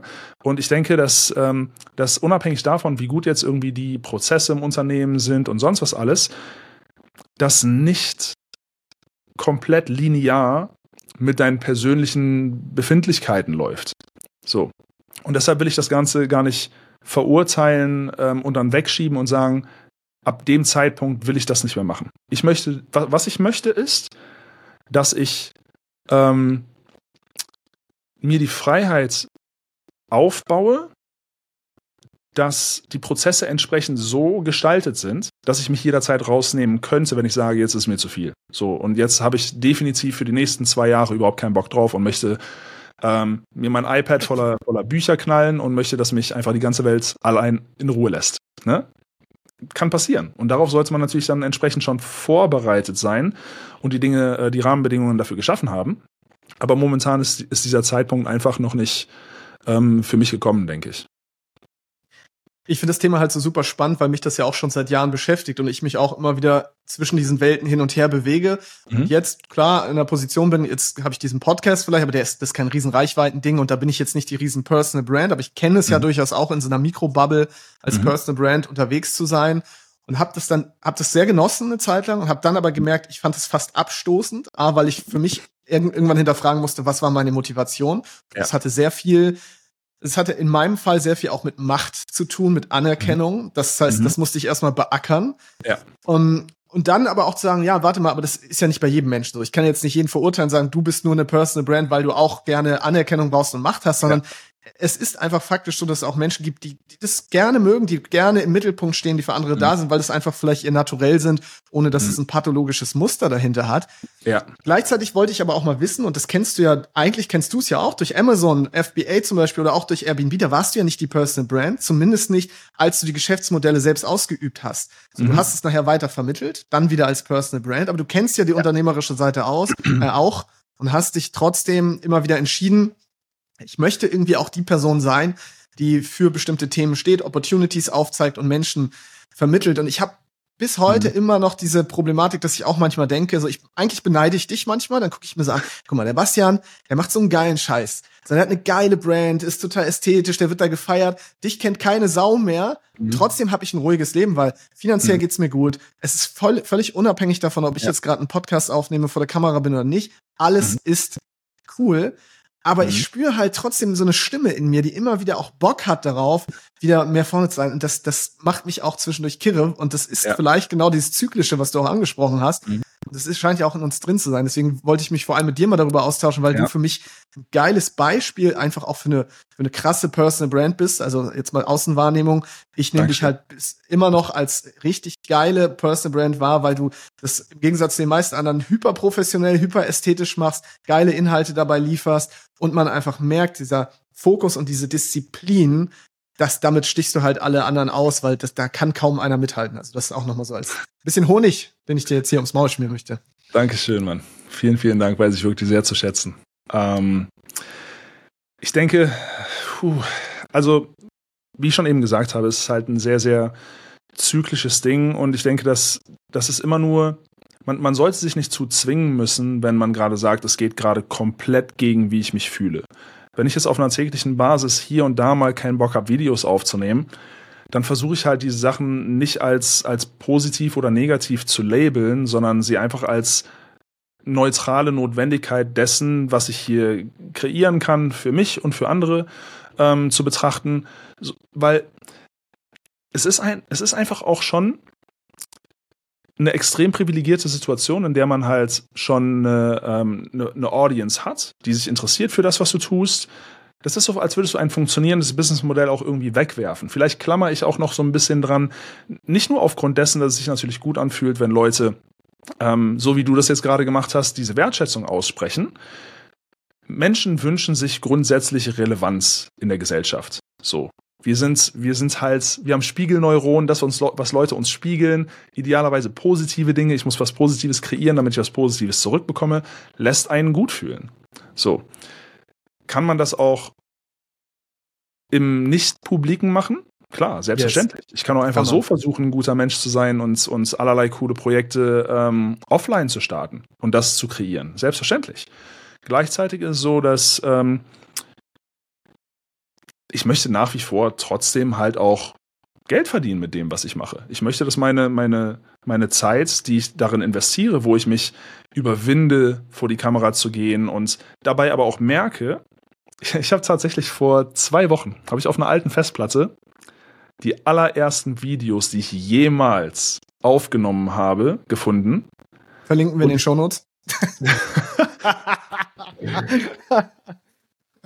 und das ist halt hör mal, was das für ein krasser Unterschied ist.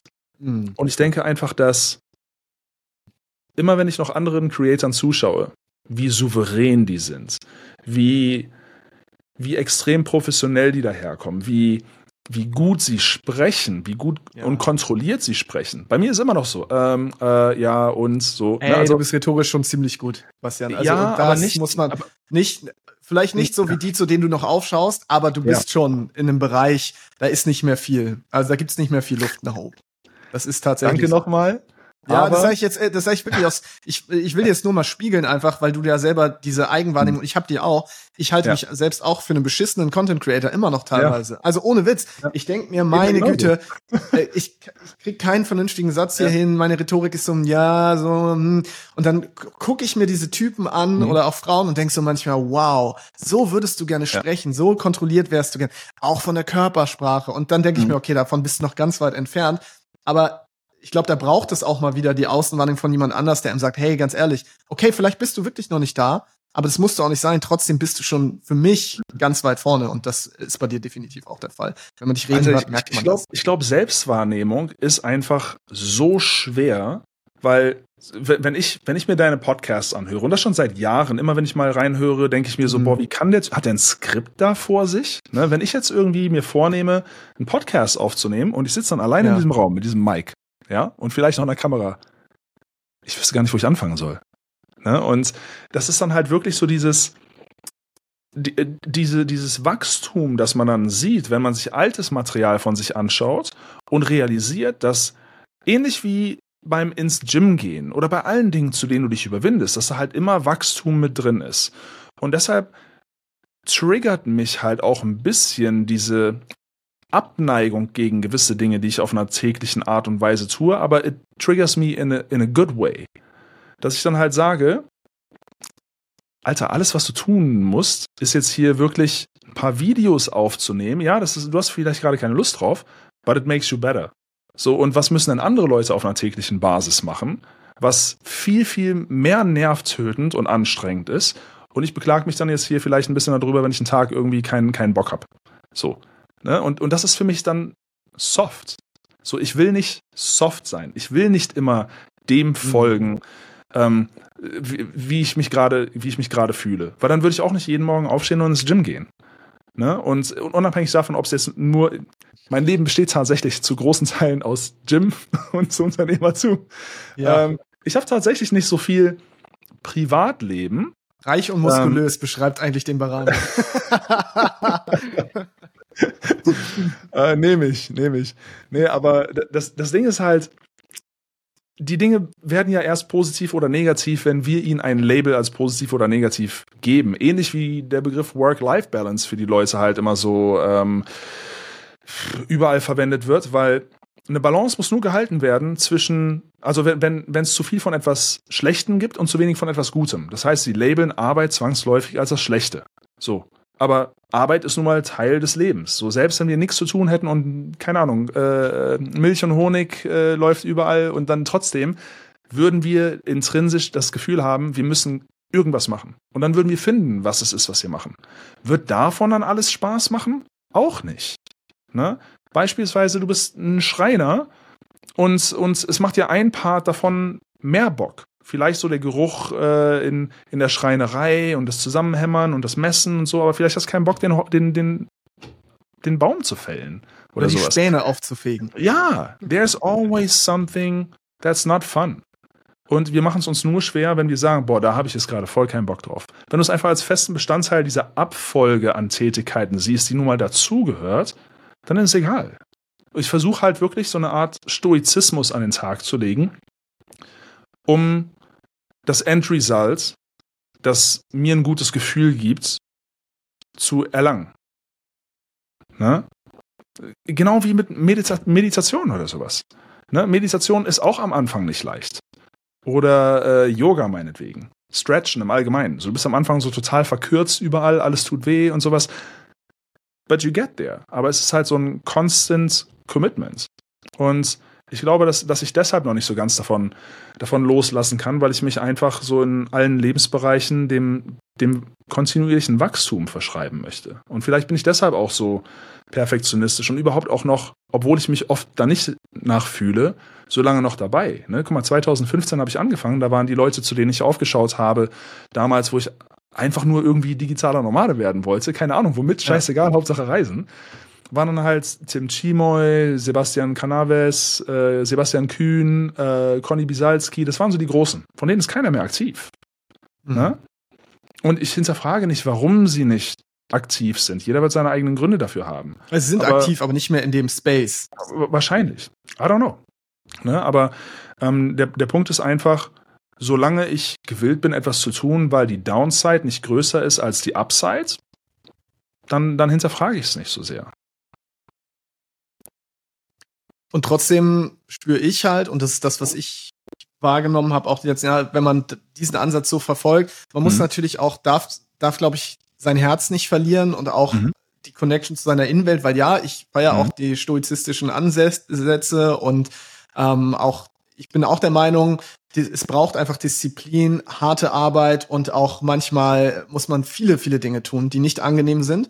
Mhm. Aber auch da, also es ist für mich so eine, wieder doch so eine Frage von Balance. Da gehe ich jetzt nicht, da geht's jetzt nicht um Work-Life-Balance, sondern einerseits hasse ich diese toxische Positivität von, hey, mach nur, was sich gut anfühlt und alles muss cool und toll sein, mhm. alles ist so wunderbar. Das finde mhm. ich, ist für mich die eine Seite des Spektrums. Aber dann dieses, du musst hustlen, grinden, Gas geben, scheißegal, ähm, dann musst du halt jahrelang durchballern, auch wenn du merkst, es entspricht überhaupt nicht ähm, dein, dein, deiner inneren Freude. Das finde ich halt mhm. auch nicht gesund. Und mhm. da diese gesunde Mitte zu finden, ja, und ich rede ja. auch oft von dieser Reise im Grunde genommen vom, also um unternehmerisch erfolgreich zu werden, meiner Meinung nach, muss man sehr viel im Verstand sein. Also ich behaupte, dass das fast wichtiger ist manchmal als das Herz, weil es ist mhm. super viel Logik, rational, es ist ein Numbers Game, es ist mhm. sehr, sehr viel Resilienz, die es braucht, damit man sich nicht wie so ein Spielball von seinen Emotionen auch lenken lässt. Aber dabei mhm. verliert man halt auch wieder was. Das ist oft diese Connection zum Herzen. Und deswegen landen, glaube ich, auch so viele nachher in Spiritualität und gehen dann ins andere Extrem und werden auf einmal die absoluten Hippies, ballern sich mhm. alle Psychedelics rein, äh, sind nur noch, sind nur noch äh, in irgendwelchen mhm. Sphären mhm. unterwegs, wo man sich fragt, okay, vielleicht so ein bisschen die Bodenhaftung verloren. Und da die gesunde Mitte zu finden, ich glaube, das ist vielleicht sogar die Lebensaufgabe, also zumindest ist aktuell auch meine, zu schauen, wie kann man das denn doch wieder gesund in Balance bringen, weil ich glaube, mhm. es braucht eben schon, es braucht Herz und Verstand ja. aber da nicht zu sehr auf eine Seite zu gehen. Ja, also gespannt, def definitiv braucht es Herz und, und Verstand. Ähm, ich würde es, ich meine, du kennst mich, ich bin ein sehr, sehr herzlicher Kerl. Ne? So, das ich. Ähm, Stimmt. Ich, ähm, ich führe eine ganz, ganz tolle Ehe. Ich ähm, habe ein gutes Unternehmen am Laufen. Ich bin fit. Ich denke nicht, dass irgendwas in einer, in einer Disbalance ist, weil. Das habe ich dir jetzt auch nicht äh, an. Ja dichten ja, ja, wollen. Nee, ne? nee, das, das äh, nee, hast du nicht, hast du nicht. Ich denke einfach nur, dass dass ich mehr mache als viele anderen. Und das, was du gerade gesagt hast hinsichtlich, viele Leute gehen dann komplett den konträren Weg, sehr, sehr stark so in, in Spiritualität und ich kann komplett ohne alles leben und sowas. Diesen sieht man zwar auch bei gewissen Unternehmern, die schon erfolgreich waren, dann ausbrennen und dann sagen, okay, jetzt kann ich mir vielleicht auch buchstäblich leisten, das zu machen, mhm. ja, weil sie die monetären Ziele erreicht haben und dann phasisch wieder. Jetzt brauche ich irgendwas anderes, was mich zieht, was, wo, wo ich wieder wachsen kann, wo ich was Neues lernen kann, wo ich meinen Horizont erweitern kann. Aber es gibt auch sehr, sehr viele Pseudo-Unternehmer, die diesen Weg gehen, weil sie nicht erfolgreich geworden sind und es sie dann halt wahnsinnig gemacht hat, aber statt irgendwie gut zu reverse engineeren, warum gewisse Dinge nicht funktioniert haben oder das dann einfach direkt verworfen haben, ohne einen anderen Approach zu verfolgen, ist dann so, weil ich nicht schaffe, Geld zu verdienen, lerne ich jetzt lieber mit mir selbst so um rein zu sein, dass ich nichts brauche. Also, ja, also das Spiritual Bypassing letztendlich, das voll. zu nutzen, um, um die wahren voll. Probleme zu umgehen. Das, das sehe ich definitiv häufiger als die Unternehmer, die, weil gute Unternehmer, die implementieren dann ja entsprechende Prozesse und delegieren und haben dann andere Leute meinetwegen als Personal Brand, so wie du es gemacht hast. Ne? Also dich sehe ich jetzt halt nicht auf Pangan beim nächsten Ayahuasca-Event, äh, mit Kambo-Frosch-Zeremonie und allem drum und dran. Ne? Wobei ähm, es die Seite an mir gibt. Also die gibt es durchaus, aber sie mhm. aber wieder nicht im Extrem und ich muss sie auch nicht so ja. öffentlich leben, weil ich glaube nicht, ja. dass Spiritualität das ist, was ich auf Instagram zeigen muss, sondern das ist ja. für mich auch was höchst persönlich Intimes teilweise, so wie ich auch Sexualität nicht öffentlich leben muss. Und es gibt Voll. diesen schönen Spruch, wenn du nicht bei Instagram meditiert hast, meditierst du nicht. Ne? so, das würde ich halt so nicht unterschreiben, ja. Und äh, ja. Ich, ich würde sagen, Spiritualität, genauso wie Erfüllung im Allgemeinen, ist was höchst Individuelles.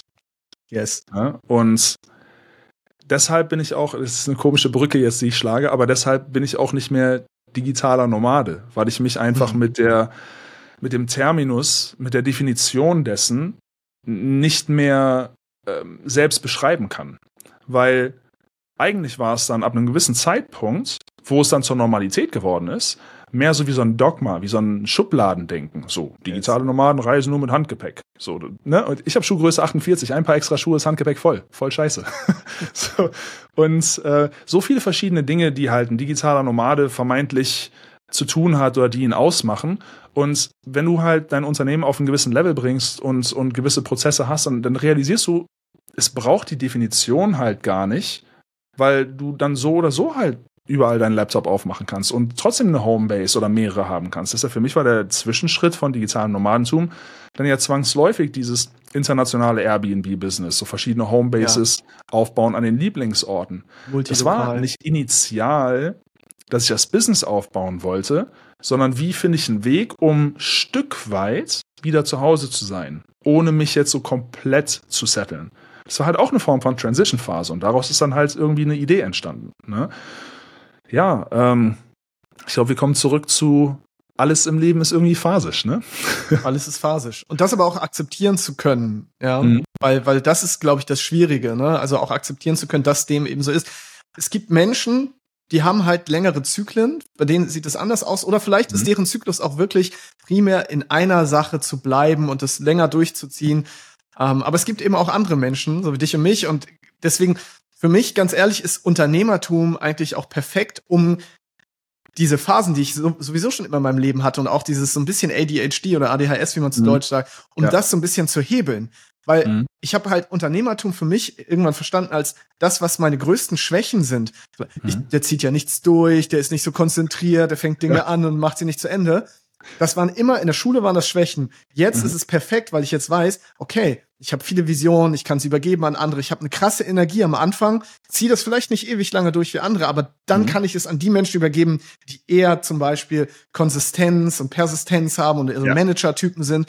Und Voll. das ist für mich das Geile eigentlich an dem, was wir auch machen, zu überlegen, ja, wie kann meine größte Schwäche meine größte Stärke werden und wie kann Total. Unternehmertum das mhm. eines der Vehikel sein zu meiner mhm. persönlichen Erfüllung und Zufriedenheit. Ja, absolut. Also, boah, kann ich so unterschreiben. Und ich glaube auch einfach, dass ähm, Unternehmertum wirklich so eins der, der krassesten Persönlichkeitsentwicklungstools ist, weil du, du yes. lernst dich zwangsläufig so viel besser kennen, als wenn du nicht in einem selbstbestimmten Setting dich auf einer täglichen Basis mit dir selbst auseinandersetzen musst, mit dir selbst in den Kampf gehen musst. Ne? Also wie lernst hm. du dich denn sonst besser kennen? Weil die meisten Leute setzen sich ja mit sich selbst, weil sie die Zeit gar nicht haben, weil sie für jemand anders arbeiten. Also null Wertung jetzt an der Stelle. Sie kommen nicht dazu. Sie kommen nicht dazu, wirklich so sehr zu reflektieren und sich selbst kennenzulernen und die bauen. Und der Arbeitgeber wünscht das auch oft nicht. Also es ist Richtig. auch nicht unbedingt im Sinne meines Arbeitgebers, dass ich rausfinde, was ich wirklich will, weil dann ja. könnte ich auch rausfinden, dass das, was ich gerade mache, überhaupt mhm. nicht dem entspricht, was irgendwie sich in mir gut anfühlen will. Aber ironischerweise, ja, aber ironischerweise ist halt auch trotzdem die Reise zum, zum Unternehmer oder erstmal zum Selbstständigen und dann vielleicht später zum Unternehmer. Ähm, wie eine Art kontinuierliches Ausschlusskriterium des Herausfindens, was du auch alles nicht willst. Yes. Ne? Weil es ist ja nicht entweder A oder B. So, A ist der Job meinetwegen, B ist die Selbstständigkeit, aber da gibt es so viele verschiedene Facetten drin und so viele verschiedene Ausrichtungen dessen, wie eine Selbstständigkeit ein Unternehmen aussehen kann, dass du dann eben für dich auch realisierst, das können so Banalitäten sein wie, ich hasse E-Mails. So, deshalb, deshalb merke ich, ich werde dann irgendwie zu einer total grumpy Version von mir, ja, mhm. weil ich diese, diese stupide Task einfach total verabscheue. und deshalb muss ich dann eben wieder dann, kann, dann, dann werde ich damit konfrontiert. Warum triggert mich das so? Was kann mhm. ich vielleicht kreieren, um dem aus dem Weg zu gehen? Oder kann ich halt das Framing, warum mich E-Mails so nerven, irgendwie verändern? Ne, das ist irgendwie so eine Art Selbsterkenntnis, die sich zwangsläufig einfach dazu bringt, zu hinterfragen, warum lässt mich das jetzt gerade so fühlen.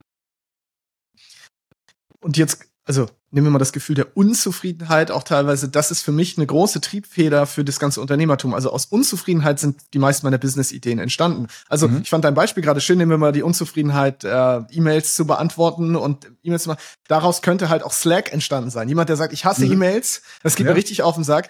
Ich Voll. baue jetzt was, was die die Business-Kommunikation und auch die private Kommunikation komplett mhm. verändert. Und ich bin ja. so oft so unzufrieden. Ich bin einfach ja. so oft wütend und unzufrieden, ja. ohne Witz. Mhm. Und daraus entstehen die geilsten Geschäftsideen. Mich hat es mhm. so angekotzt, diese ganzen mhm. jungen Typen, die sich Closer, High-Ticket-Closer und was weiß ich nicht was nennen, als ich zu Timo und Timo gesagt habe, Alter, ja. ganz ehrlich, lass uns mal was bauen, mhm. wo Menschen diese Kunst und auch das Handwerk des Verkaufens lernen auf eine ehrliche, authentische Art und Weise, ohne mhm. Rolex, Ferrari und übergroßen C&A-Anzug, mhm. ohne Druck, ohne den ganzen Scheiß. Und lass uns doch jetzt mal den Markt übernehmen, und zwar, indem wir andere Werte nach mhm. außen transportieren. Ja, Authentizität, mhm. Wertschätzung, Freiheit, diese Dinge und mhm. nicht Rolex, Ferrari und äh, ja. ja. Und ich glaube, das darf man auch verstehen, was daraus alles entstehen kann. Also mhm. ich liebe es, mich aufzuregen über bestimmte Dinge, ja, mhm. so wie du ja letztendlich auch. Und weil daraus entsteht dann halt oft auch diese Energie von, nicht, ich bin Opfer, wie bei den meisten, oh, jetzt ja. kotzt mich alles an, sondern ja. ich nutze diese Energie, um sie in was Positives zu wandeln und baue daraus eine Lösung, ein Unternehmen, ein Produkt, was auch immer. Absolut.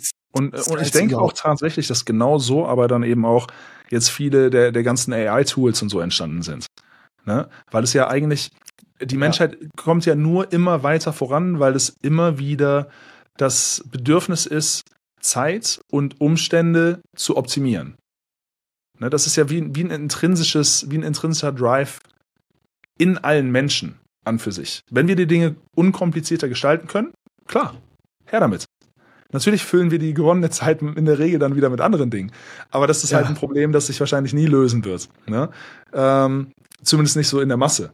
Aber was es da halt mittlerweile für, für Sachen gibt, man, ist einfach, ist einfach total verrückt. Und ich glaube, wenn die Leute halt sehen würden, wie sehr sie davon ja, äh, benefiten könnten, dann würde es nicht so diese hardcore-negative Berichterstattung geben. Nee, aber generell, was du gesagt hast, kann ich komplett unterschreiben. Eigentlich alles, was, was ähm, ich oder auch Freunde ähm, und genau wie, wie du und äh, deine Geschäftspartner gemacht haben, es entsteht immer aus, aus einem Abgleichen von, wie könnte es sein und wie ist es gerade nicht. Okay, ja. die Idee, die wir haben, wird es auf jeden Fall besser machen. Es ist immer ein Status Quo Challenge. Ne? Das ist ja. halt so, der, das ist der Status Quo. Will ich den akzeptieren? Nein. Mhm okay, will ich mich nur beschweren oder will ich was verändern? Wenn ich was verändern will, dann bin ich meiner Meinung nach in dem Moment Unternehmer. Und das, ja. das ist es letztendlich. Also auch, ich kann sogar verstehen, wenn man AI hatet und sagt, ich habe keinen Bock darauf und es überfordert mhm. mich und wie soll eine, wie sieht die Welt nachher aus? Sind wir nur noch Roboter und so weiter? Aber mir ist dann halt auch aufgefallen, ey, ganz ehrlich, was für eine geile Business Opportunity ist das eigentlich? Eine Welt, in der mhm. ich sage, pass auf, hier gibt's keine AI, hier gibt's keine Computer. Ja. Wir machen, keine Ahnung, Retreats für Leute, die angepisst sind von AI. Ja. ja? Und ja, klar. Dann machen wir halt so Digital Detox, machen wir nichts ja. Digitales mehr. Wir sitzen am Lagerfeuer, du gibst deine Handys ab. Mhm. Auch das ist ja eine Opportunity. Natürlich. Aber die Leute erkennen sie wieder nicht, ne? weil ja. für mich gibt es, wenn es eine krasse Bewegung gibt, auch immer eine krasse Gegenbewegung. Du könntest ja. jetzt eine krasse AI-Gegenbewegung starten, aber die besteht nicht daraus, dass du einfach nur irgendwelche Headlines schreibst oder mhm. irgendwelche Artikel, wo du dich beschwerst, sondern ja. hey, dann mach auch was dagegen. Wenn dich das abfuckt, dann mach auch was dagegen. Dann sag, dann gründe doch eine Insel, wo es kein Internet gibt, keine künstliche Intelligenz und was weiß ich ja. nicht was. Ja? Ich denke, dass da der, der Ideenreichtum der meisten Leute einfach nicht groß genug ist. So, weil es immer leichter mhm. ist, eine Stellung zu beziehen, so auf eine Seite, weil wir halt ja. immer so das Bedürfnis haben von Zugehörigkeit. Und wenn man in Deutschland lebt, ist es halt eher die pessimistische Seite. Das heißt, du hast ein stark gefühltes Zugehörigkeitsempfinden, ähm, wenn du generell eher pessimistisch gestimmt bist, so fast allen Dingen gegenüber. So, das klingt jetzt ja. auch sehr verallgemeinernd, ne? aber das ist, ist eben so mein, meine äh, Erfahrungswelt in Deutschland gewesen. So, wenn ich, wenn ja. ich, ähm, als ich nach meiner Hotelfachausbildung habe ich noch für ein Jahr in einem klassischen Bürojob gearbeitet. Und da wurde tatsächlich einfach nach dem Wochenende immer nur in den ganzen Kaffeepausen gesprochen über alles Mögliche, was schlecht ist, oder über die neueste Folge von Schwiegertochter gesucht. Ja. Und Spaß, das, das waren die Unterhaltungen. Ja. ja, oder übers Wetter halt. Ja. Es ist halt in Deutschland immer noch en vogue, einfach sich zu beschweren. Ja, ja. und äh, ich ganz, ehrlich, ich habe feststellen müssen, dass viele meiner alten Freunde, die ich verloren habe teilweise, dass ich die mhm. verloren habe, weil das Einzige, was uns connected hat, war die Unzufriedenheit über unsere persönliche und berufliche Situation. Mhm. Das ist eigentlich ziemlich traurig, weil wenn mhm. wir uns miteinander getroffen haben, dann haben wir uns beschwert darüber, wie hart unser Job ist, wie beschissen das ist. Das mhm. hat uns zusammengeführt. Und jetzt war ich irgendwann in der Situation, in der mhm. Position, wo ich einen Job hatte, den ich liebe. Und jetzt kommst du aber wieder zusammen mit diesen Menschen, die immer noch vielleicht da geblieben sind, ohne das zu werten. So, ne, das ist ja alles cool. Aber jetzt verbindet dich nichts mehr, weil es ist für, für diese Menschen natürlich auch total merkwürdig, wenn du jetzt kommst und sagst, nee, äh, Arbeit läuft gut, super. Das ist ja. das Merkwürdigste überhaupt in Deutschland zu sagen, ey, ich bin zufrieden, ich arbeite gerne. Geh mal hier irgendwo hin, sag, ich arbeite gerne. Dann bist du auf jeden Fall schon mal der bunte Vogel. Absolut, aber das ist generell auch ein bisschen schwierig, wenn man ähm, nur externe Gemeinsamkeiten hat, wie jetzt zum Beispiel ja. den Job oder die Abneigung über den Job. Mir ist es widerfahren, als ich ähm, so in der Jugend habe ich halt extrem viel Basketball gespielt und ähm, dann kam halt zwangsläufig so der gesamte Freundeskreis genau aus dem Sport, so aus der Bubble ja. halt. Und als ich dann ähm, mit, ich glaube 23 war das, vor 13 Jahren war das, meine äh, vorbeugende Knie-OP, die mir jemand aufgeschwatzt hatte, gemacht hat, ähm, ging ja alles komplett in die Hose. Ne? Infektionen im Gelenk, mhm. insgesamt acht, acht Knie-OPs, eine Hüft-OP, eine Schulter-OP, viele Jahre OP, Odyssee, wegen des einen unnötigen Eingriffs. Und wenn das dann passiert und Basketball ist halt gar nicht mehr drin, dann merkst du, wie wenig du mit manchen Leuten, die du in deinem engsten Circle hattest, eigentlich gemein hast. Und gleichzeitig war das aber auch so, so, so eine krasse Revelation. Man denkt, wenn man nicht verletzt ist und halt Basketballer ist, 24-7 nur an Basketball, ja? ja? Und denkst, du denkst, dass das du bist. Und dann nimmt man dir diese eine externe Sache weg. Und dann war das ein ganz, ganz krasser Reality-Check, wo du realisierst, krass, ich weiß ohne diese eine externe Sache, die ich mich habe bestimmen lassen, gar nicht, wer ich bin. Ja. So, was macht mich denn aus? So, und das war, das war so the starting points von, von allem, so was jetzt heute ist. Ne?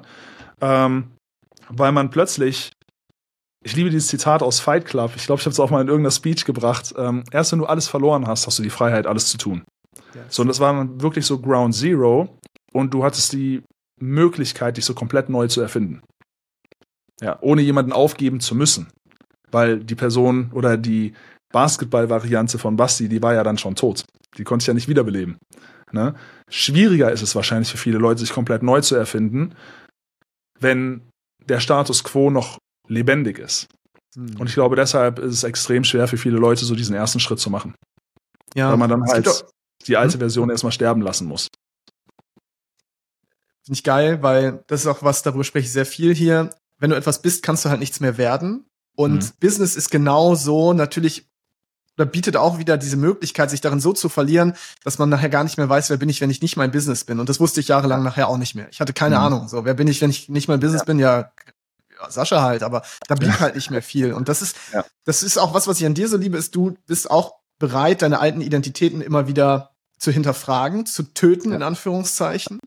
Und das ist ja halt das, was Menschen am schwersten fällt, dieses Konstrukt, was ich mir aufgebaut habe, was ich dann Identität nenne, mit dem ich mich identifiziere, an dem ich anhafte, zu zerstören, vor allem wenn es erfolgreich läuft. Ja. ja. Also wenn man eigentlich denkt, ja, eigentlich ist doch jetzt alles cool. Ich bin auf dem Höhepunkt angekommen. Jetzt sagen, nö, bam, und wieder bei Null anzufangen. Aber mhm. ich habe da auch so eine Art Fetisch entwickelt. Ich finde das geil. Ich, ja.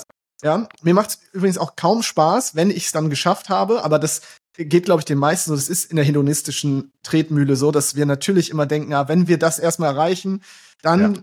geht's uns richtig geil, aber dann merken wir ja, Scheiße, Mann. Ganz im Gegenteil. Zielerreichung ist das Schlimmste, was passieren kann. Jetzt brauchen wir wieder neue Ziele. Und da, hm. ja. Die müssen aber halt ja. nicht im unternehmerischen Bereich sein. Ja. Es gibt auch noch was neben dem unternehmerischen. Wer hm. bist du, wenn du nicht Business bist? Ein super Ehemann. Geil. Das ist was, das können, glaube ich, auch nicht viele von sich behaupten. Wir müssten jetzt natürlich deine Frau fragen, ob das stimmt. Aber wir gehen mal davon aus, sie würde dem zustimmen, ja? Da bin ich mir sicher, ja. Da bin ich mir auch sicher. Okay, Mann. Ich weiß, deine Zeit die ist heute, äh, also die ist nicht heute knapp, sondern du hast einfach einen Folgetermin, so ganz einfach. Und äh, ja. deswegen lass uns zum Ende kommen. Hat mir mega gefallen bis hierhin. Ich wüsste auch nicht mal, welche Clickbait-Headline ich für dieses äh, Gespräch hier verwenden könnte. Vielleicht wird irgendein AI-Tool mir was dafür bauen. Aber was glaubst du, also wie würdest du jetzt unter welchen Rahmen oder nee, was, was ist der Titel unserer heutigen Folge, deiner Meinung nach? Hier so Clickbait oder Real? Beides. Mach mal Clickbait und Real. Wir wollen mal gucken. Vielleicht können wir da was draus bauen. Äh, boah. Ähm, wie dieser voll tätowierte deutsche.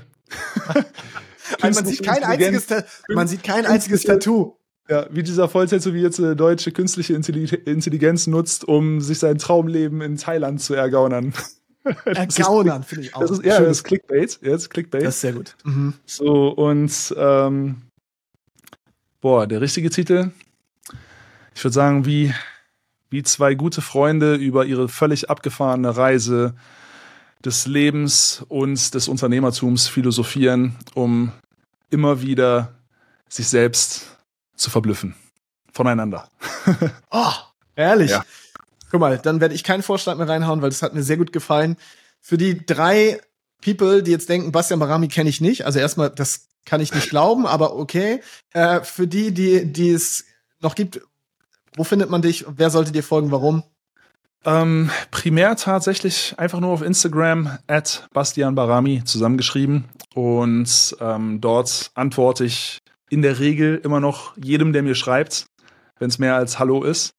Und ja, also wenn ihr irgendwelche Fragen habt zu, zu mir, zu Unternehmertum, zu künstlicher Intelligenz, um, ähm, I'm always happy to, to help. Schreibt mir eine DM, freue mich drauf. Nice. Bastian, tausend Dank. Also mich hat's mega Danke gefreut, dir. dass wir wieder eingecheckt haben hier. Ähm, ist jetzt auch nicht so, dass wir das so regelmäßig machen würden. Leider, leider tatsächlich nicht. Ja. Äh, und dann jetzt hier gleich on air und dann auch ja deep, deep gegangen sind. Freut mich sehr. Das ist jetzt nicht so, dass ich hoffe, es war nicht das ich typische, hey Bastian, hau mal die besten drei AI-Tools raus und du. Nee, definitiv ja? nicht. Definitiv Liars, nicht. Ich glaube, wir sind Liars, relativ tief gegangen. Ich hoffe, wir werden nicht gecancelt für einige der Statements. und selbst wenn es so ist, also ja, bitte, cancelt uns, ja, ja wenn es ja möglich Podcast, ist. nicht meiner. Ich wollte sagen, also versucht mich zu canceln, das ist mir eigentlich völlig wumpe. Ähm, sonst, ja, wenn ich mich hätte cool, canceln Mann. lassen, ich glaube, dann würden wir heute hier gar nicht sprechen. Also, mein Lieber, ich danke dir. Tausend Dank. Ich mache den Laden danke jetzt hier dir. zu. Mhm. Ja, Call to Action. Danke fürs Zuhören an alle und äh, bis zum nächsten Mal. Genau, bis zum nächsten Mal. Bastian, wann kommt dein Podcast? Ja, wurde ich auch schon oft gefragt. Also das Mike habe ich mir ja schon mal besorgt, ne? Ja, deswegen. Ich will dich jetzt hier eigentlich festnageln, weil Leute, Podcasthörer lieben Podcasts. Wenn du den jetzt hier, wenn du jetzt was droppen würdest, du hättest jetzt die Möglichkeit, hier ein bisschen was mitzunehmen. Mache ich aber nicht. Okay. Ich wollte auch keinen Druck aufbauen. Na gut. Den aber baue ich mir selber auf. Kommt Der noch. Kommt, es kommt definitiv noch ein Podcast. Ja, weil ich dann allein schon nicht mehr immer vor die Kamera muss. ja, doch, du wirst es, so wie ich dich kenne, wirst du es trotzdem mit Bild aufnehmen. Daraus werden die ganzen Snippets ausgenommen und dann wird Content ja. Repurposing betrieben und wir sehen überall noch mehr. Du kennst mich einfach zu gut, Mann. YouTube Shorts, TikTok, ja, alles so, Tonspuren nur als Podcast, einfach alles. Alles Shorts, ne? Ich hasse Kurzvideos. Ich hasse Kurzvideos, Bastian. Habe ich dir schon mal gesagt? Ja, deshalb hinterlässt du nie Likes bei meinen, bei meinen Reels. Ich hinterlasse generell überhaupt keine Likes. Ich hasse auch, ich hasse das sind wirklich. Gute Freunde. Oh, oh, ja, gute Freunde liken nicht, gute Freunde wollen lieber Deep Talk halten, glaube ich. So. Das ja? stimmt, das stimmt. Die Welt geht vor die Hunde mit Kurzformaten. Aber gut, da können wir eine andere Folge zu machen. Nächste also, Woche jetzt, im Grow and Scale Podcast. Ja, genau. Nächste Woche im Grow and Scale Podcast, warum ich Kurzformate, Kurz-Content-Formate hasse. Ja, mit Bastian Barami. Mit Bastian so. Barami, korrekt. Wir machen jetzt dicht hier. Ich drücke auf Das war kein Kurzformat jetzt hier, aber das danke nochmal. Talk soon. Yes. So, und das war die heutige Folge mit Bastian Barami. Ich hoffe, du konntest einiges für dich mitnehmen. Ja, ich habe es sehr genossen, auf jeden Fall mit Bastian wieder in den Austausch zu gehen. Und ich kann dir wirklich sagen, dass das ja so ein Szenario war, wirklich, als wenn Bastian und ich einfach normal quatschen würden und jetzt nicht unbedingt die Aufnahmetaste gedrückt wird, weil das auch Themen sind, über die wir uns so austauschen würden. Und ich glaube, das macht es letztendlich auch aus. Und ich möchte immer mehr davon weggehen, auch von diesem klassischen Interviewformat, wo ich sage, hallo Bastian, stell mir mal deine fünf tollsten Bücher und sieben besten AI-Tools vor. Und mehr in Richtung, lass uns mal tiefe, wertvolle Gespräche miteinander führen und uns ähm, ja am besten davon abkapseln, dass andere Menschen jetzt zuhören und ich lasse andere Menschen daran aber teilhaben, so als wenn wir einfach ein freundschaftliches Gespräch führen und du Zeuge oder Zeugin sein kannst. Das ist eigentlich das, was mir sehr am Herzen liegt und wo ich meinen Content auch gerne weiter drauf ausrichten möchte, um nicht zu sehr in diesem ganzen die 1000 Tipps und 800 Tags und 70 Tricks äh, unterzugehen, weil hey, das können wir googeln, das können wir bei YouTube sehen. Es gibt Content, Informationen gibt es genug. Aber ich halte es immer für wichtig, dass wir authentische Gespräche vielleicht auch einfach mehr in den Mittelpunkt rücken, um dann auch zu sehen, wie denken, fühlen und handeln Menschen, die in einer bestimmten Position sind. Also ich habe früher sehr viel daraus mitnehmen können, als ich Unternehmer-Podcasts gehört habe, zu verstehen, was beschäftigt diese Menschen, welche Worte verwenden sie, was sind deren Glaubenssätze, Limitierungen? Und dann daraus ganz viel für mich rauszuziehen. Und dann kann ich die ganzen tollen Tools und Hacks und alles, das kann ich immer noch implementieren. Aber die Frage ist, warum führt das bisher nicht zum Erfolg? Oder warum wünsche ich mir bestimmte Dinge, aber wenn es darum geht, sie in die Tat umzusetzen, dann bin ich irgendwie blockiert. Und das funktioniert vor allem, oder beziehungsweise das kann man vor allem dann begreifen, wenn man Menschen zuhört, die vielleicht da sind, wo man hin möchte oder auf einem ähnlichen Pfad unterwegs sind und das ist auch das, was ich dir immer wieder raten möchte bei Content, den du konsumierst. Also warte nicht auf die tollen Tooltips und Hacks, sondern schau dir das Ganze auf der Identitätsebene an. Was für eine Identität hat eine Person, die jetzt gerade spricht? Also hör dir zum Beispiel an, wie Bastian denkt. Hör dir genau an, wie er Dinge formuliert, welche Sachen er wie betrachtet. Das ist viel, viel spannender. Also das zwischen den Zeilen ist oft viel spannender als die Dinge, die wir sagen. Wobei natürlich in diesem Interview die Dinge, die wir sagen, sind auch super. Also das will ich damit ja gar nicht also abtun. Okay, jetzt die Folge aber auch vorbei. Am Ende einer guten Folge, was sagt man da eigentlich immer? Hey, wenn du den Podcast nicht abonniert hast, irgendwo in deiner Lieblings-Podcast-App, würde ich mich mega freuen, wenn dir der Podcast gefällt, dass du einfach sagst, abonnieren, dann kommt jede neue Folge vollautomatisiert in deine Podcast-App. Wenn du uns eine Bewertung da lassen möchtest, also mir in dem Fall, mir mit dem Grown Scale Podcast, dann kannst du das auch gerne tun. Bei Spotify kannst du Grown Scale eingeben und dann kannst du mir dort einfach ein bis fünf Sterne geben, je nachdem, was sich für dich richtig anfühlt. Und ansonsten leite die Folge gern weiter an eine Person, von der du denkst, sie könnte von diesem Content hier profitieren, wenn du das möchtest. Genau. Ansonsten habe ich einen schönen Newsletter unter saschaboampong.de slash Newsletter. Link ist auch in den Show Notes, wenn du ein paar Dinge erfahren möchtest, die ich vielleicht auch nicht in diesem Podcast teile. Und äh, meine Gedanken, Learnings, aber auch Tools und Hacks. Also für all diejenigen unter euch, die sagen, ach, endlich Tools und Hacks. Da findest du sie auch. Genau. Das ist auf jeden Fall alles, was ich dir heute noch mitgeben will. Ansonsten sage ich tausend Dank, dass du auch heute wieder dabei gewesen bist bei Grow Scale. Jetzt verabschiede ich mich, drücke hier auf Stopp, gehe in die Mittagspause und sag Tschüss. Bis zum nächsten Mal.